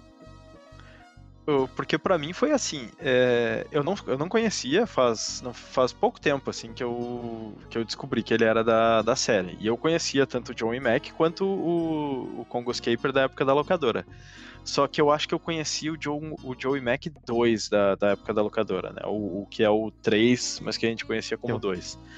E aí, Uhum. vendo um vídeo na, na internet do primeiro, chegou naquela parte do Tiranossauro Rex. E eu olhei assim e disse, mas é igual, é, é a mesma boss fight assim do que tem no Congo Escaper. Aí eu fiquei, será que copiaram na cara dura e tal? e aí que eu fui atrás e eu descobri, ah não, é uma sequência, né? Então, ok, faz sentido. Só que assim, não, não fazia ideia assim antes. É, mesmo com, com algumas semelhanças, assim. E, e qual Sim, que sim. vocês curtem mais? Vocês curtem mais a, o Joey Mac ou, ou o Congo Escaper? Eu curti mais o Congo Escaper, cara, sendo sincero. O, o Joey Mac, pra mim, ele, ele parecia meio sem apelo pra mim. Eu, eu jogava, mas não tinha muito interesse. O Congo Escaper ele tem a parada de transformar em macaquinho, não é, não é isso que tem também? Sim, e Pois também é. tem super pulo, tem um negócio que tu, tu é engolido pelo tiranossauro, não sei o que, tu, tu joga dentro do bicho. Ele tinha tipo um super saiyajin que tu coletava uns negócios e ele ficava invencível, ficava loirinho, ficava piscando o cabelo. Era, era bem É, bacana, eu bem louco, bastante cara. desse jogo. Congo Escaper. Ele me lembrava, sabe o quê? Tem um outro jogo de, de Homem das Cavernas também, que tinha nessa época, que era o Bonk. Ah, o Bonk sim. É o menininho parecia o Kuririn. Mas o Bonk é ruim. É, ele- mas ele tinha versões dele, né? Tinha uma, uma delas que era no PC Engine que eu gostava. É, Inclusive o Bonk jogo é ele é o- da, da NEC, né? É, o Bonk era o o PC mascote do PC Engine. Pois é, pois é. Teve três jogos do Bonk, inclusive. Mas que é bom que é nada, não, né? Nossa. Ah, mas o- aí o, o- o- vocês estavam perguntando qual, quantos Joy Mac tem pro arcade, né? Eu acho que são dois jogos. O primeiro Caveman Ninja, né? E aí tem o segundo que eu acho que chama Joy Mac Returns. Só que ele é diferente do, do, do segundo Joy Mac que a gente tem aqui, né? Ele, ele é um jogo mais, mais voltado pra puzzle e tal, é meio, bem diferentão. Mas, mas que jogos vocês têm aí pra falar? Cara, eu quero falar Tá, um pouquinho do joguinho do Mega Drive do arcade que chama High Seas Havoc. Vocês conhecem? É um joguinho de Acho que não. plataforma. Pode É um joguinho bem, bem louco, cara. Joguinho de plataforma ele é muito parecido assim com, com o Sonic na pegada. Como é que é o nome? É, é conhecido como Havok, né? Mas o nome inteiro dele é High Seas Havok. É uma, um jogo de uma foca. Um capitão foca. Sim, sim, sim, sim, sim. Jogo do Piratinha. Isso, é um bom, é um joguinho muito bom aí, cara, que fica até naquela categoria de joias escondidas que a gente gosta de comentar. É um joguinho que fez bastante sucesso nas locadoras aí nos anos 90. Não faz muito que eu joguei esse jogo aqui, só que eu não lembrava do nome dele. Daí eu- por isso que eu chamei do Piratinha, porque ele tem um- uma pegada semi-pirata, né? Então por isso que eu falei, né? que nome O escroto, dele, cara. O nome dele em japonês, né? Captain Lang. Captain Lang é muito mais sonoro do que High Seas Havoc. É, a gente é a chamava de tradução? Havok. Cara, eu nem sei como a gente chamava isso. Havok, talvez? Avok? Caos do Alto Mar, Guilherme. Hã? Caos do Alto Mar. Deixa eu ver aqui traduzido. High Havok em Seas Havoc. High High Sea seria tipo high school, né? Al- Então, High School. alto mar Havok. Só que Havok ele não traduz, ó. Estragos, estragos em alto mar. É. Havoc é estrago, caos, desordem, por aí. É isso aí. Caos em alto mar. Acho que estragos em alto mar tem mais uma cara de português. Não, olha só, Portugal, me- né? me- melhor tradução. Tradução sessão da tarde. Confusões em alto mar. É isso aí. Olha isso Com um mesmo. pirata aprontando altas confusões com sua turma do barulho e seu amiguinho que é de outro mundo. Que até Deus duvida. Isso aí, faltou até vidas. Esse, esse jogo aí tem potencial pra ser gema escondida, hein? Porque Sim, eu cara, não, é um puta não jogo bom. conheço ele e ele tem uma cara de ser joguinho de plataforma bem bacana. E a todas Eu as conhecia, artes, cara. as artes dele são bem legais. Você pode ver que todos os, os inimigos são trabalhadinhos. É, os gráficos são, são bem bacaninhas, assim. Tem efeito de, de paralaxe, tem efeito de ondulação embaixo d'água, um monte de esquema É. bacana. Hum, É tem colorido. Tem um jogo também que eu joguei muito no Mega Drive, depois no Super Nintendo, que ele é, ele é também, ele é pouca gente fala, que é o Capitão América e os Vingadeiros pro Mega Drive. Vocês jogaram? Ele é um banner up plataforma, run, é, run Esse eu joguei. up, Eu joguei muito esse jogo, Eu joguei bastante isso aí também. que no início eles Avengers, né? E- É, não, ele, não, ele fala, ele tem que falar o The, The Avengers. Isso, que E tem aí- poucos personagens pra escolher, né? Temos o- É, é o, o Homem é o de Visão.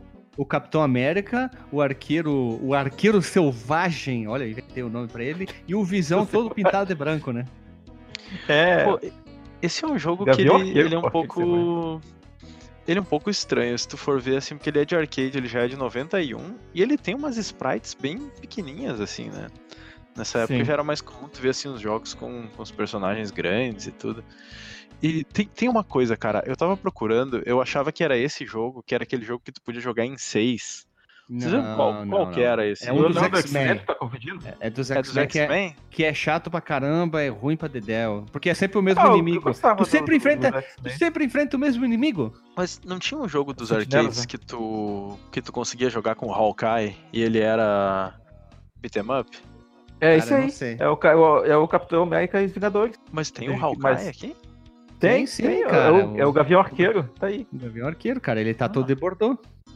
Ok. Aham. É o Gavião Arqueiro, Homem de Ferro, Capitão América Visão. Ah, uma coisa que eu, joguei eu mu- eu detestava joguei muito jogo, isso aqui no- nos consoles, porque ele tem essa pegada de história em quadrinho, quadrinho ficou Blan, Smash, Paul, né? Sim, isso. Aí tem o Caveira Vermelha, aparece lá também. Mas eu detestava a música desse jogo, cara. Eu achava horrível. Ah, sim, a música sim, a música é bem chata. Eu não cheguei a jogar ele nem, nem nos arcades, nem na, nos ports. Acho que não era muito da, da minha locadora lá. Cara, eu jogava no Mega Drive esse aí. Eu lembro que retiraram e a gente se juntava na casa de um amigo nosso pra jogar. E esse jogo marcou muito. Eu sei que tem gente que acha o jogo bem ruim, mas eu gosto mais pelo pela nostalgia, sabe? Aquela É. coisa quando era criança, né? Eu zerei ele no emulador recentemente, mas, mas foi pelo fator nostálgico mesmo. Mas eu peguei é a versão do arcade, né? Ele é Que difícil. é mais. É bem difícil, cara. Ah, mas eu quero que o, o Delagostin fale, fale pra nós aqui sobre esse outro jogo do, dos Vingadores. Avengers in Galactic Storm. Se eu, eu queria Esse puxar ele mesmo agora porque a gente tava falando do- dos Avengers. E cara, eu fiquei tão surpreso quando eu vi esse, esse jogo. Eu, eu não conhecia ele, né? Eu É só horrível esse jogo, pesquisar. cara. Eu fui pesquisar por causa da, da- do podcast e tal, que tava na pauta. E é um jogo de luta dos, dos Avengers, um contra um, e o gráfico é tipo um Donkey Kong muito mal feito, assim. Parece Parece bonequinho fuga, clássico. fuga das Parece- galinhas. É o fuga das parece- galinhas. Não, pior, agora, agora tu falou certo, cara. Parece boneco de plástico, os, Porque os eles têm. personagens. Eles, eles são lustro, né? São brilhosos. Isso, são brilhosos. Tem. É, é jogo de luta um contra um. Esse jogo acho que é de 96, então já tinha tido o X-Men Children of the Atom. Então aquela. Toda essa série que veio da luz aos versos ali de Street Fighter e coisa ela já. Já tinha sido iniciada. Ele é um jogo de arcade com, com esse gráfico maluco de, de pré-renderizado. E, e, cara, é tão estranho, meu. E, e tem poucos personagens conhecidos, assim. Eu, o que eu tava olhando ali, eu só conhecia o Capitão América.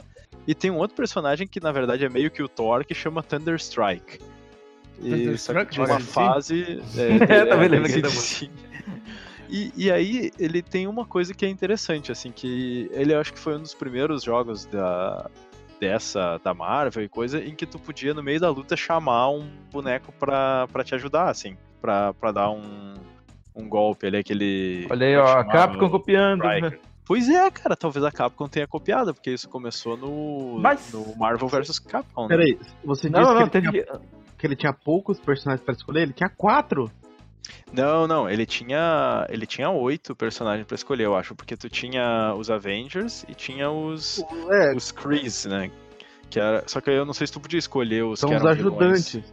Não, Não tem é? os Kree, que são os inimigos, e tem os ajudantes, que daí é que funcionam que nem os outros jogos, que eles ajudam os personagens. Tem- Aí tem o Homem de Ferro, o Striker, Thor, o né? Visão e o Giant Man, que eu não sei quem que é o Giant Man. Ah, sim, o Giant Man era o... Será que ele é o É o Dr. Homem-Formiga? Pym. É o Dr. Pym, Ah, quando ele, tá. ele mudou, virou. Aqui no Brasil virou Golias. Golias. Goli- Ah, o Pra tu ver, né, cara? Isso era uma fase em que os, os heróis nem tinham a sua, a sua própria identidade que a gente conhece hoje ainda, né? Eles estavam tudo nessa de, de ter uma. Trocar de nome e tal, por isso que. Ah, mas isso acontecia época, muito, muito isso, né? acontecia muito com os heróis da Marvel nessa época. Isso Sim. até porque a Marvel ela não era tão boa nesse começo aí. Os heróis eram meio Foi uma cagados. fase decadente, né? Nos anos 90 pra Marvel foi, foi uma fase difícil, assim. Elas estavam. A Sim. Marvel tava é, praticamente falida e ela vendia os direitos pra qualquer um, né? Chegava uma padaria e dizia, eu quero lançar um sonho chamado Capitão América. Eu pago 10 dólares vendido. Cara, e vou falar uma coisa pra vocês, velho. Eu, eu gostava do, do Homem de Ferro por causa dos jogos. Mas, assim, é claro que eu, eu, eu não tinha os quadrinhos do Homem de Ferro. E eu chamava ele de Iron Man, justamente por causa dos jogos, né? Do, do- da Capcom lá de luta, que eu cheguei a jogar no Play 1. E também do, do jogo do Super Nintendo lá, o War of the Gems, que, que tinha. Sim, que é sei. Ah, era um difícil jogo pra caramba. bacana. Bom, é um bom jogo que me seria um podcast, porque ele é longo, difícil pra burro, né? Sim. Eu joguei esse jogo sim. faz um tempo. Esse jogo aqui me lembra Clay Fighter, cara. Sim, lembra, vai- lembra. também, Ele também. lembra o, o Killer Instinct 2 também, que o Killer Instinct 2 ele tinha um gráfico meio massinha também. Os personagens. Mas era bem melhor, não dá nem pra comparar, né, cara? Sim, sim, O- Mas apesar da bizarrice, eu fiquei com vontade de experimentar esse negócio. Porque, tá- assim, o gráfico ele é bizarro, mas eu gostei do estilo de luta até. Talvez a jogabilidade ajude ele, ou, ou atrapalhe, né? Não sei. Eu tô vendo aqui um cara, meu, parece um daqueles robôs de Tokusatsu. Vocês chegaram a ver esse... Quem é esse cara aí? Eu achei legal, azul. Cinza. Azul com, com cinza, que parece que tem umas molas assim na. No... É, exatamente. Parece um Iron Man, assim, sei lá o que que é isso. Sim. Que ele chama Shatter. Shatter Rocks. Não sei, não conheço. Ele é dos Kree, eu acho. Ô, gurizada, pra não ficar muito tempo nisso aí, vocês têm algum outro jogo? Porque eu tenho um aqui que eu joguei no. Não faz nem um mês pro, pro Raspberry, pro arcade, que é muito foda, hein? Qual é? Assim, ó, eu gosto muito de procurar jogo estranho. Eu e a Lili, a gente tava numa época de procurar jogos de navinha, né? Aí tá, vai, vai, vai, Imagina. vai. Você chegando no trabalho, ô, eu tô afim de procurar um jogo estranho hoje. Liga, Não. liga, o Raspberry enquanto eu faço a Não, a gente liga o Raspberry, re- ligava e a gente ficava procurando joguinho de navinha, sabe? Tu via pela imagem, por causa do template, tu conseguia ver uma foto como era o jogo, que tava acontecendo o jogo. Podia ver se era um binner up, um jogo de plataforma, de futebol, enfim. E a gente viu aquela e eu, pá, dei o play no, no jogo. Eu quero ver, que é o Boogie Wings, que é um jogo de navinha pouquíssimo falado, que se passa na Segunda Guerra Mundial e é muito divertido. E ele tem uma mecânica que nenhum outro jogo que até agora eu joguei eu vi. Tu controla um, aqueles aviões da Segunda Guerra Clássico, né? Ele tem como se fosse um gancho na, na traseira do, do teu avião. Tu, tu vai enfrentando, né, a visão lateral, ou da- ou tu vai da esquerda para direita, e pode acontecer do teu avião ser destruído, e aí tu sai do avião, ah, tu vê o bonequinho bem pequenininho correndo pelo cenário, disparando a metralhadora, e E tu depois tu, entra pode, num tanque, velho. É tu pode entrar louco. num tanque, pegar em outro avião, ele tem essa mecânica que nenhum outro jogo de navinha tem. E ele, tu pode pegar coisas no cenário pra jogar na- no- nos teus inimigos, tipo pegar um, sei lá, uma bola de, bola de ferro, um container, uma moto que pode virar um item pra te andar na Ah, moto. tem, um, tem um elefante, cara. Tu pode montar num elefante. Bicho. cara, esse jogo parece ser muito interessante. Eu acho que a gente Ele é bom, guardar mais informações e, criar- e fazer uma pauta sobre ele. Exatamente, o puta Esse- do jogão, esse cara. jogo Esse é muito legal demais, cara. cara. Fiquei afim de, de Cara, ele, atrás ele, ele é muito legal esse jogo, ele é Cara, divertido pra eu caramba. nunca tinha conhecido esse jogo. Você já tinha jogado ele, tirando o Guilherme? Nunca É, tinha eu- jogado também. Eu já tinha jogado por causa do Raspberry Pi, por isso que eu quis trazer ele aqui. Ele, ele, Ele só ele tem pra difere- Guilherme? É, só tem pra arcade. Ele se diferencia de qualquer outro jogo de navinha por causa disso. Tu poder sair dele e pegar um, um veículo terrestre, uma moto, exemplo, um tanque. E tu sai andando, dando tiro que nem um maluco. Isso que é a melhor parte do jogo. Ele é muito divertido. Eu acho que eu nunca tinha visto mesmo um jogo com essa mecânica aí de, de tu sair. Que é, que é um jogo Tem- de navinha, né? Um shoot 'em up que tu sai da, da nave, do veículo. Tem aquele de robô lá. O- mas Não, ele não, não é mas um shoot 'em up, né? É, É. diferente, é diferente. Esse jogo aí O- tava com uma estrelinha aqui no meu Raspberry, quando eu baixei a imagem, né? Aí geralmente, assim, por plataforma, ele deixa uns joguinhos com uma estrelinha, né? Acho que são os melhores e tal. Aí eu conheci ele ne- nessa pegada. Ele é muito bom esse jogo. Acho que outro que vale mencionar aqui é a própria série do, do 9 de luta, que pra cá, pro ocidente, é conhecida como Fighters History. E tem três jogos, né? Tem, acho que tem primeira Drive e o Super Nintendo também, além do arcade. Mas nunca joguei muito não, isso é tipo um clonezinho do Street Fighter, sabe? Safadão. É, pra tu ver como esse, o Karnov, esse o personagem, ele talvez fosse mais popular lá no, no Japão, né? Porque É, quando ou na Rússia, localizaram né? pra cá. Esse nome. esse parece Ou o na nome de Rússia. Rússia mesmo, né? Né? É nome de vodka, né? 9. No- nome, de, nome de Kizar. O- mas esse jogo, ele, ele parece bacana, cara. Eu tava vendo a jogabilidade, assim, e, e, e ele não parece ruim, não. Até, eu acho que eu cheguei a jogar ele no Super Nintendo, na, na locadora, assim. O, tem, tem um jogo que ele é mais ou menos conhecido, assim, acho que pra gente não, porque não... Porque a gente não tinha muito acesso a- ao Sega CD e tal, que é o Road Avenger. Vocês já ouviram falar? Como é que é o nome? Pensei que você ia É. falar Dragon's Lair, cara.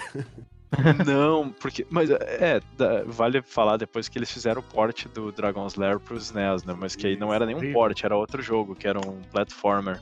É uma versão, o- né? É uma versão, né? Como é que é o nome do jogo? Repete. Esse é Road Avenger. Também, é, eu acho que no arcade ele era conhecido como Road Com R? Blaster. Road? É, tipo Ah, Ro- tá. Road de estrada, né? Sim, de estrada. Que ele era conhecido como Road Blaster no, no arcade e na no arcade ele era tipo Dragon's Lair, só que ele era um que era um jo- jogo de laser disc e que tu tinha que fazer as paradas na tela na hora pra, pra tu acertar e continuar o jogo, né? E continuar a animação do jogo. E basicamente era tu num, num carro fazendo umas manobras e, e Caralho. detonando os inimigos, assim. Eu vi uma lista uma vez de jogos é, que se- seguiam esses sistemas de, es- de escolhas. Ele tava nessa lista aqui. Nem Sim. lembrava mais. Como é É um eu acho que anime, o né? port- É, parece um anime, Road, Road Avenger. De, É um Avenger anime, de só que tipo tu escolhe- Vingador. E ele tem um port bem famoso pro, pro Sega CD, eu acho. Cara, você sabia Que que isso aqui tem um estilo. port não oficial pro Super NES, né? Sério? Pra você jogar no S2 to SNES lá, com a ajuda do, do Super Chip lá de áudio lá, MS1. Porra, essa eu não sabia. Ele roda redondinho no Super NES, cara. Que loucura, hein? Ah, tá, tô ligado. Eles colocaram umas cutscenezinhas em anime, não foi? O... Eu, acho que eu cheguei a Não, mas ele, é- isso ele aí, é cara. todo anime, né? Ele, é- ele não é nem cutscenes em anime, ele é todo feito, Ah. desenhado como se fosse anime, assim. Sim, sim, é, porque o- eu lembrei agora, eu, eu não tava lembrando pelo nome e pela descrição, mas quando o Renato falou da parada do, do chip MSU1, aí eu falei, cara, eu já vi isso aí. Eu, eu- eu- se duvidar, eu acho que até joguei já. E sim, isso é bem, bem interessante, cara. É, bem bacana. É, esse é um tipo de jogo que a gente não tinha muito acesso aqui nos arcades, né? Eu acho que jogo Não. assim de, de Laserdisc que, que eu lembro de ter visto nos arcades era só aqueles de tiro da Sierra, né? Que era o Mad Dog McCree, esse tipo de coisa. Ó, tô deixando um link aí pra vocês aí pro, deveria pro ser- A comparação do Super NES com o port não oficial do Super NES com o do Mega CD. É, pois é. Eu acho que um último jogo aqui que eu tenho na minha, na minha lista aqui pra falar, cara, é o Tattoo Assassins, que é um, era, era na época que tava na moda fazer clone de Mortal Kombat. E eles fizeram esse jogo, né, no, no, no estilo, usando o mesmo tipo de gráfico, né, tal, capturando pessoa- fotos de pessoas reais. E aí as pessoas tinham movimentos, né, incluindo fatalities e tudo mais, que elas usavam técnicas com tatuagens nelas, tal. Pela premissa, pela minha descrição, parece até interessante, mas é uma bosta, velho. É não, cara, que- deixa eu mandar um screenshot que é, foi a primeira coisa que apareceu aqui pra mim no YouTube quando eu tava procurando. Isso Manda aqui aí. vai ter, que, vai ter que ir pro. Deixa eu ver se dá pra dar só um Ctrl C, Ctrl V aqui. Meu Deus, que nojo. Olha, olha isso aqui, cara. Esse, esse japonês, chinês Você é louco, brother. gordo com uma tatuagem e uma fralda, cara. Bota de fralda, porra mano. é essa, mano? Cara, esse jogo é muito zoado, cara. Esse jogo é zoado demais.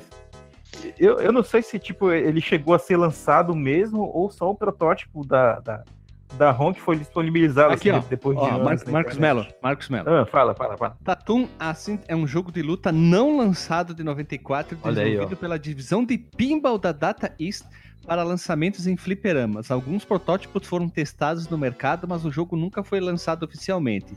Literado por blá blá blá blá blá blá blá blá blá blá blá blá blá, a Tatum assim foi projetado para ser a resposta da dataísta a quem? Quem será, né, Mortal cara? Kombat, mano. Mortal Kombat, mano, né, cara?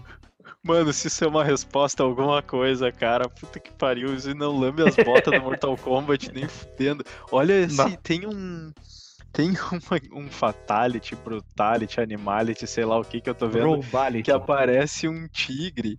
É uma mina que tem as tatuagens de listra de tigre nas pernas. Aí, tipo, o Fatality dela parece um tigre. Só que é óbvio que o tigre não é digitalizado. Realista. E né? aí é um tigre mal feito pra caralho. É assim, muito mal feito, cara, é muito mal feito. Peraí, peraí, peraí, peraí, peraí. O vídeo que eu mandei pra vocês, aos 28 segundos, tem um monte de monge. Parece os monges daquela música. Tunutunak, tunutunak, tunutunak. Nossa. Cara, nossa, velho, aquelas tatuagens parece aquele.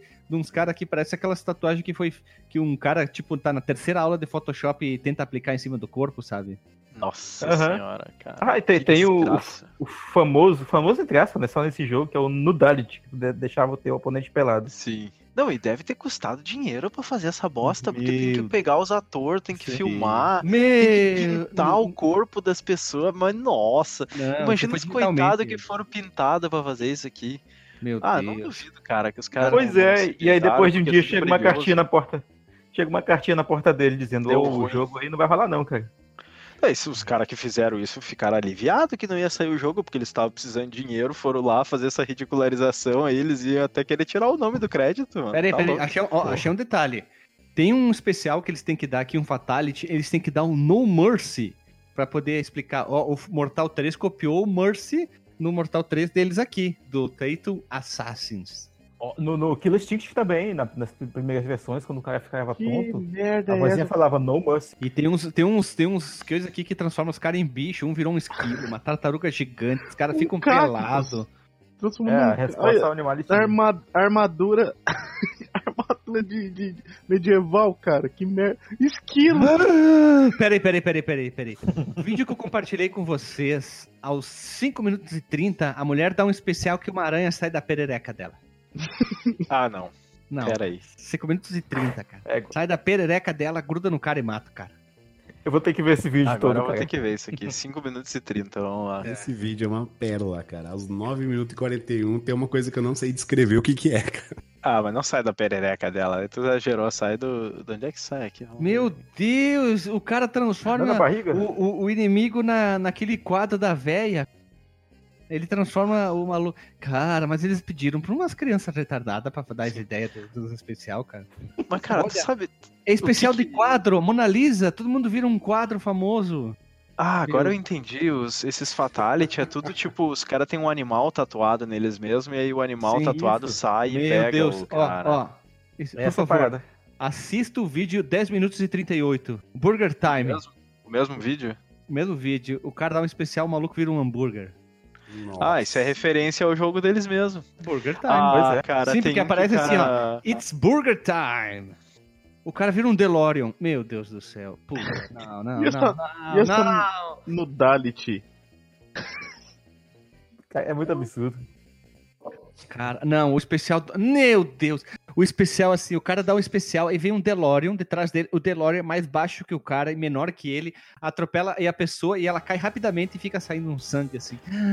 Meu Vocês Deus. sabem se esse jogo é de- saiu depois do Mortal 2 ou antes do Mortal 2? Cara, não interessa, velho. Eu Qual sei é o ano, Tá machucando Mano, tem um olhos. moedor de carne, velho. Moedor de carne que eu Qual é o ano de novo, Guilherme? Vê aí na, na tua... na tua- 94, cara. Ah, é, é depois do Mortal 2, cara.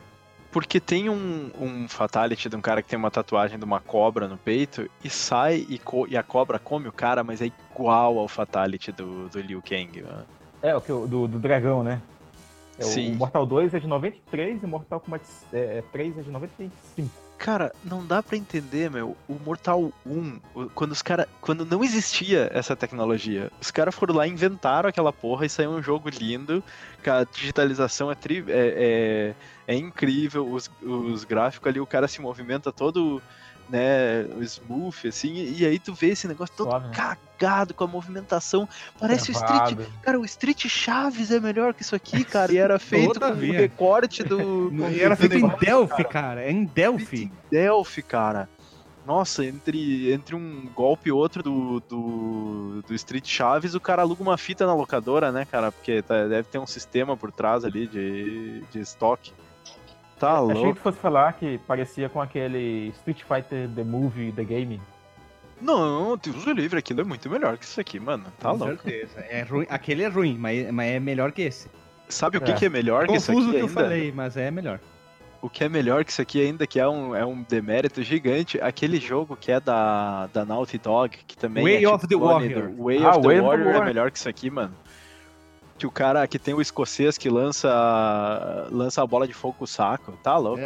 Ele levanta a saia, né? Ele levanta a saia. Até que o é melhor que isso aqui. Tem, tem um fatality desse aqui que é uma mulher dando um peido de fogo no cara, mano. Ah, se Tem, fuder, tem isso daí, eu já vi. Pô, a gente precisa gravar. A gente precisa gravar um podcast. A gente tem que criar uma É. nova saga chamada. Sim. Copia direito. Não, é que é? copia, mas faz Copia, pior. mas faz igual. É, merda dos games, a cagada, sei lá, quando Deus te desenhou, tava defecando, sei lá, a gente é o- tem que criar. A gente, a gente tem que criar um nome pra essa série, só jogo bosta. Alguma coisa assim tem que ser. O nome Mas a dessa gente vai franquia. querer fazer um que é, que é só quem tentou copiar e, e ainda assim copiou errado ou vai ser. Tudo, tudo. Vai ter a sub-franquia dentro, que é os que copiaram e copiaram errado, os que tentaram Fizeram fazer e fizeram merda, os que tentaram gente inovar e inovaram aí, então. Hã? A gente vai colocar o Mario Kart do Super Nintendo aí, então. Não, não, não, não vem, não vem com essas bobagens aí, não vem com essas palhaçadas aí. O senhor Não, eu tô tá zoando, de apesar de tudo, sacanagem. Cara, tu tem a audácia de falar o jogo que começou um negócio tudo novo, tu jogou horrores, aí vem os outros começam a fazer, a, atacar Sim, a sim. mericidade da tua pessoa. Tu merece apanhar de cinta na cara, Marcos Melo. Nós Tá tinha bom. que ter um, um especial pros jogos da Nintendo no Philips CDI daí, com esse aí, né, cara? Ah, que esse, é- esse vale. Esse, esse A vale Nintendo, sim. até hoje, assim, a Nintendo ela deve ter aqueles momentos, sabe aquele meme que é o, o Pablo Escobar é, olhando pro Olhando nada, na- assim, Olhando dentro, de, É. não, olhando dentro da piscina. É a Nintendo pensando o que que eu fiz, né, cara? Eu dei, eu entreguei minhas IP pra sair uns jogos de merda e ainda criei o PlayStation de lambuja, mano. Tá louco. Ai, ai. Então, a gente culminou aqui que vai sair sim a, a nossa nova saga que vai ser Jogo Merda. Jogos Merdas, parte 1, parte 2, parte 1 de muitas. Breve a gente vai lançar um, já temos é, alguns citados aqui, outros não, a gente vai guardar pro episódio. E vamos, vamos rodar a vinheta, vamos pro disclaimer e a gente faz. eh, finaliza aqui sobre a, a Dataist, senão a gente vai. Não acaba nunca. Vamos. né? Uhum. Tá. Então roda a vinhetinha.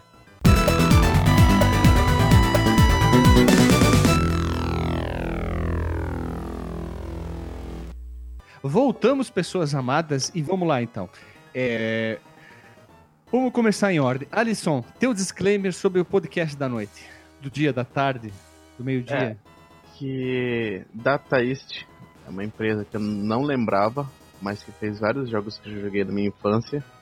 Vários jogos bons. E alguns ali, né, que ainda bem que eu não conheci.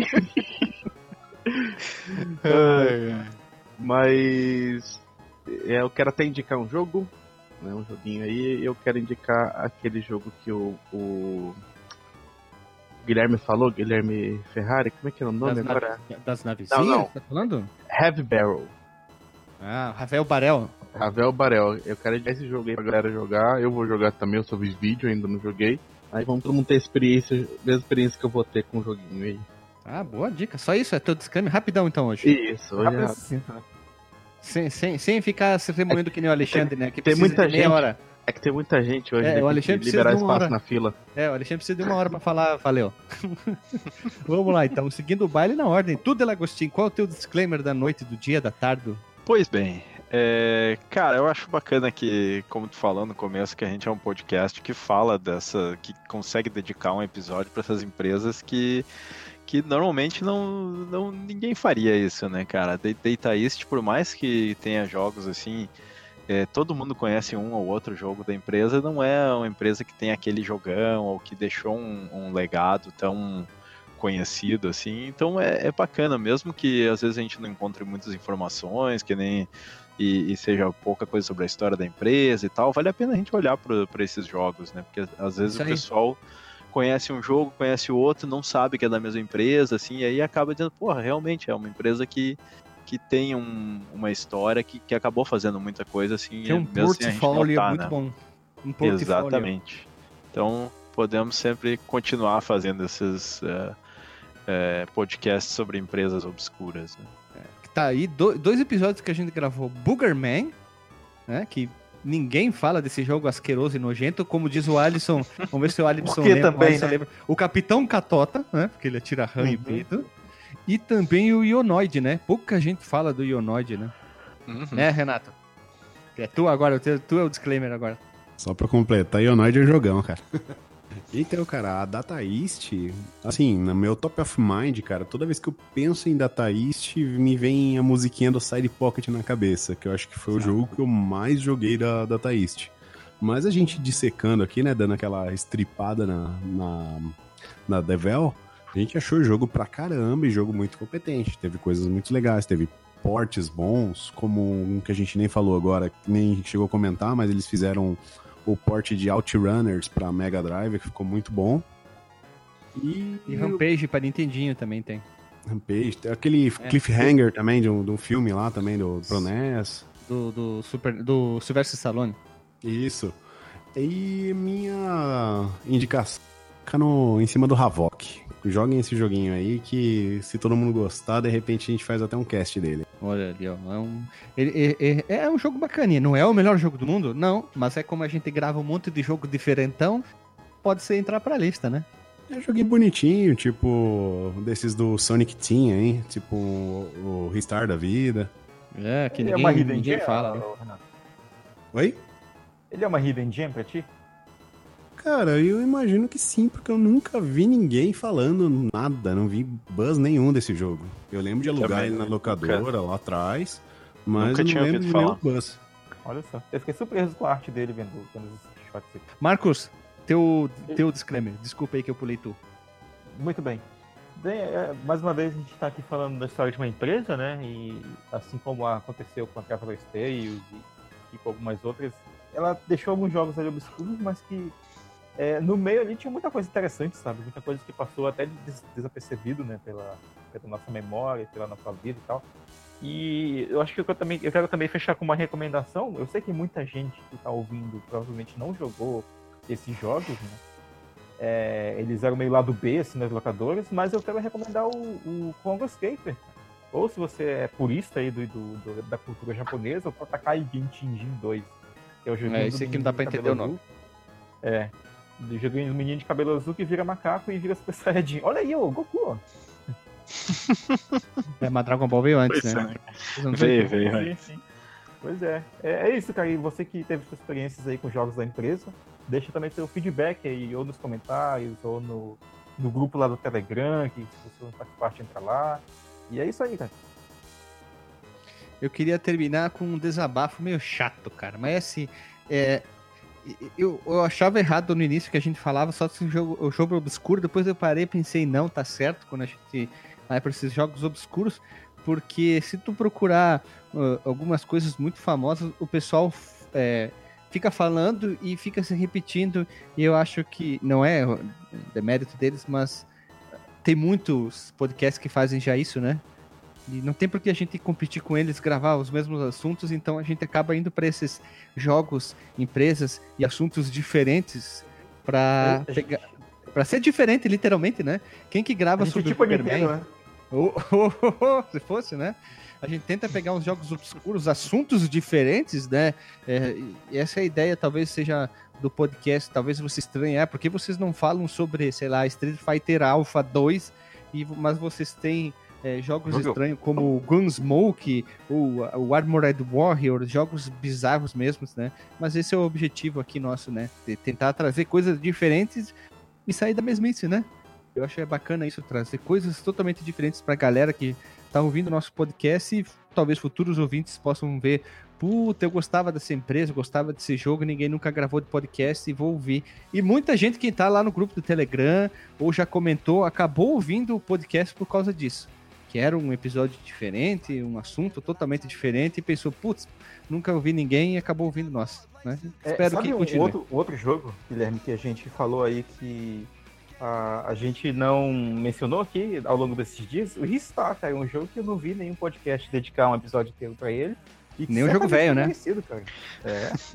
Nem o próprio jogo velho no que o Kai Hansen faz parte, né? Pois Mas é. é que se tu, se tu somar, se tu pegar e tu editar um pouquinho de cada um, tu já, já dá um podcast só de Hister, né? Porque ele menciona o, o Caio, né? Mandar um abraço pra ele, menciona o Hister em todo episódio, né, cara? um compilado, né? Fazer um compilado já dá um podcast. Ah, mas é legal isso aí. A gente tentar fugir do, da mesmice, trazer episódios diferentes. Por isso que a gente grava isso. A gente tem muitas outras empresas para para fazer a biografia que estão funcionando e que não estão funcionando. E a gente vai continuar com essa ideia, jogos diferentões. E se você tem algum jogo que talvez a gente tenha esquecido, é bem obscuro, é só comentar aqui nos comentários, dizer, ó, o que vocês acham de tal jogo, aquele outro jogo, a gente vai ver se é um ge- gema escuro ou não. Tem uma pauta aí do, do Renato, né, Renato, ali que a gente logo vai gravar, também é um jogo que quase ninguém fala. Tem muito mais jogo pra gente gravar que quase ninguém fala. E, e era isso aí só, só um desabafo sem ofender ninguém mesmo, era só por... Eu acho que vale a pena Então, falar. mas, era- assim, se você que tá ouvindo aqui, alguma vez você jogou um jogo por influência do Fliperama de Boteco, escreve aí, cara. A gente gostaria de saber se. Boa. Ah, isso eu ficaria feliz mesmo. E eu tenho uma explicação até pra, pra tipo, por que, que às às vezes a gente vai também atrás desses, desses jogos como parte do nosso conteúdo. Além do, do, do lado de fugir do óbvio, que o Guilherme sempre ressalta, eu acho que tem também o, próprio, o nosso próprio background, né, aqui, no, aqui da equipe do, do podcast, que, tipo, nós não somos pessoas que vivemos na nossa vida na internet, né? Pessoas que vivem de gameplay no YouTube, que vivem do podcast, sabe? Nós somos pessoas Que tem que estar temos- sempre, sempre atenado no jogo que saiu. Tu vê Death Stranding, É, um bilhão de vídeos de Death Stranding. Vai sair o jogo do não sei o que, só tem vídeo daquilo. Passa um mês, as pessoas não nem lembram mais do jogo. Que foi inundado daquilo, né? É, tanto que eu chego a ficar um pouco desapontado, por exemplo, quando são pessoas que eu acompanho. Eu acompanho muita gente na internet, né? Alguns canais do YouTube e tal. E aí, sei lá, eu tava vendo um, um, um gameplay do, do, do Breath of the Wild, né? Que eu tava jogando há pouco tempo atrás. E aí o canal lá do Leon e da Nilce, né? Aí teve uma hora que a, Ni, a Nilce comentou pro Leon e falou assim, ô, mas Leon, ninguém mais joga esse jogo. Eu falei, caramba, mas como assim, cara? Como assim? tipo, faz só dois anos que o jogo saiu e dizer assim, na cara dura pra milhões de espectadores que, tipo, ah, ninguém mais liga, sabe? Ninguém, Cara, ninguém a tá chance, jogando, a chance deles botarem um link é, pago morreu ali, né, cara? Pois é. Pra vender o jogo, né? E cara? a gente, aqui, tá, a gente tá aqui pra deixar os jogos não morrerem, sabe? É isso. Principalmente aqueles. Não, não, pera, pera, pera, pera, pera, pera. Marcos. Ah. Ai, ai. Muito, muito obrigado. Eu vou tatuar no meu braço. Estamos aqui para não deixar os jogos morrerem, cara. Muito bom, Marcos. Esse vai ser o. É, Faz a- uma frase minha. É, Não, esse aqui vai ser tipo a nova alcunha do nosso podcast, Fliperama de Boteco. Aqui não deixamos os jogos morrerem. Muito bom. Parabéns. olha aí. Não é à toa que tu é doutor e professor, É aí. educador, né?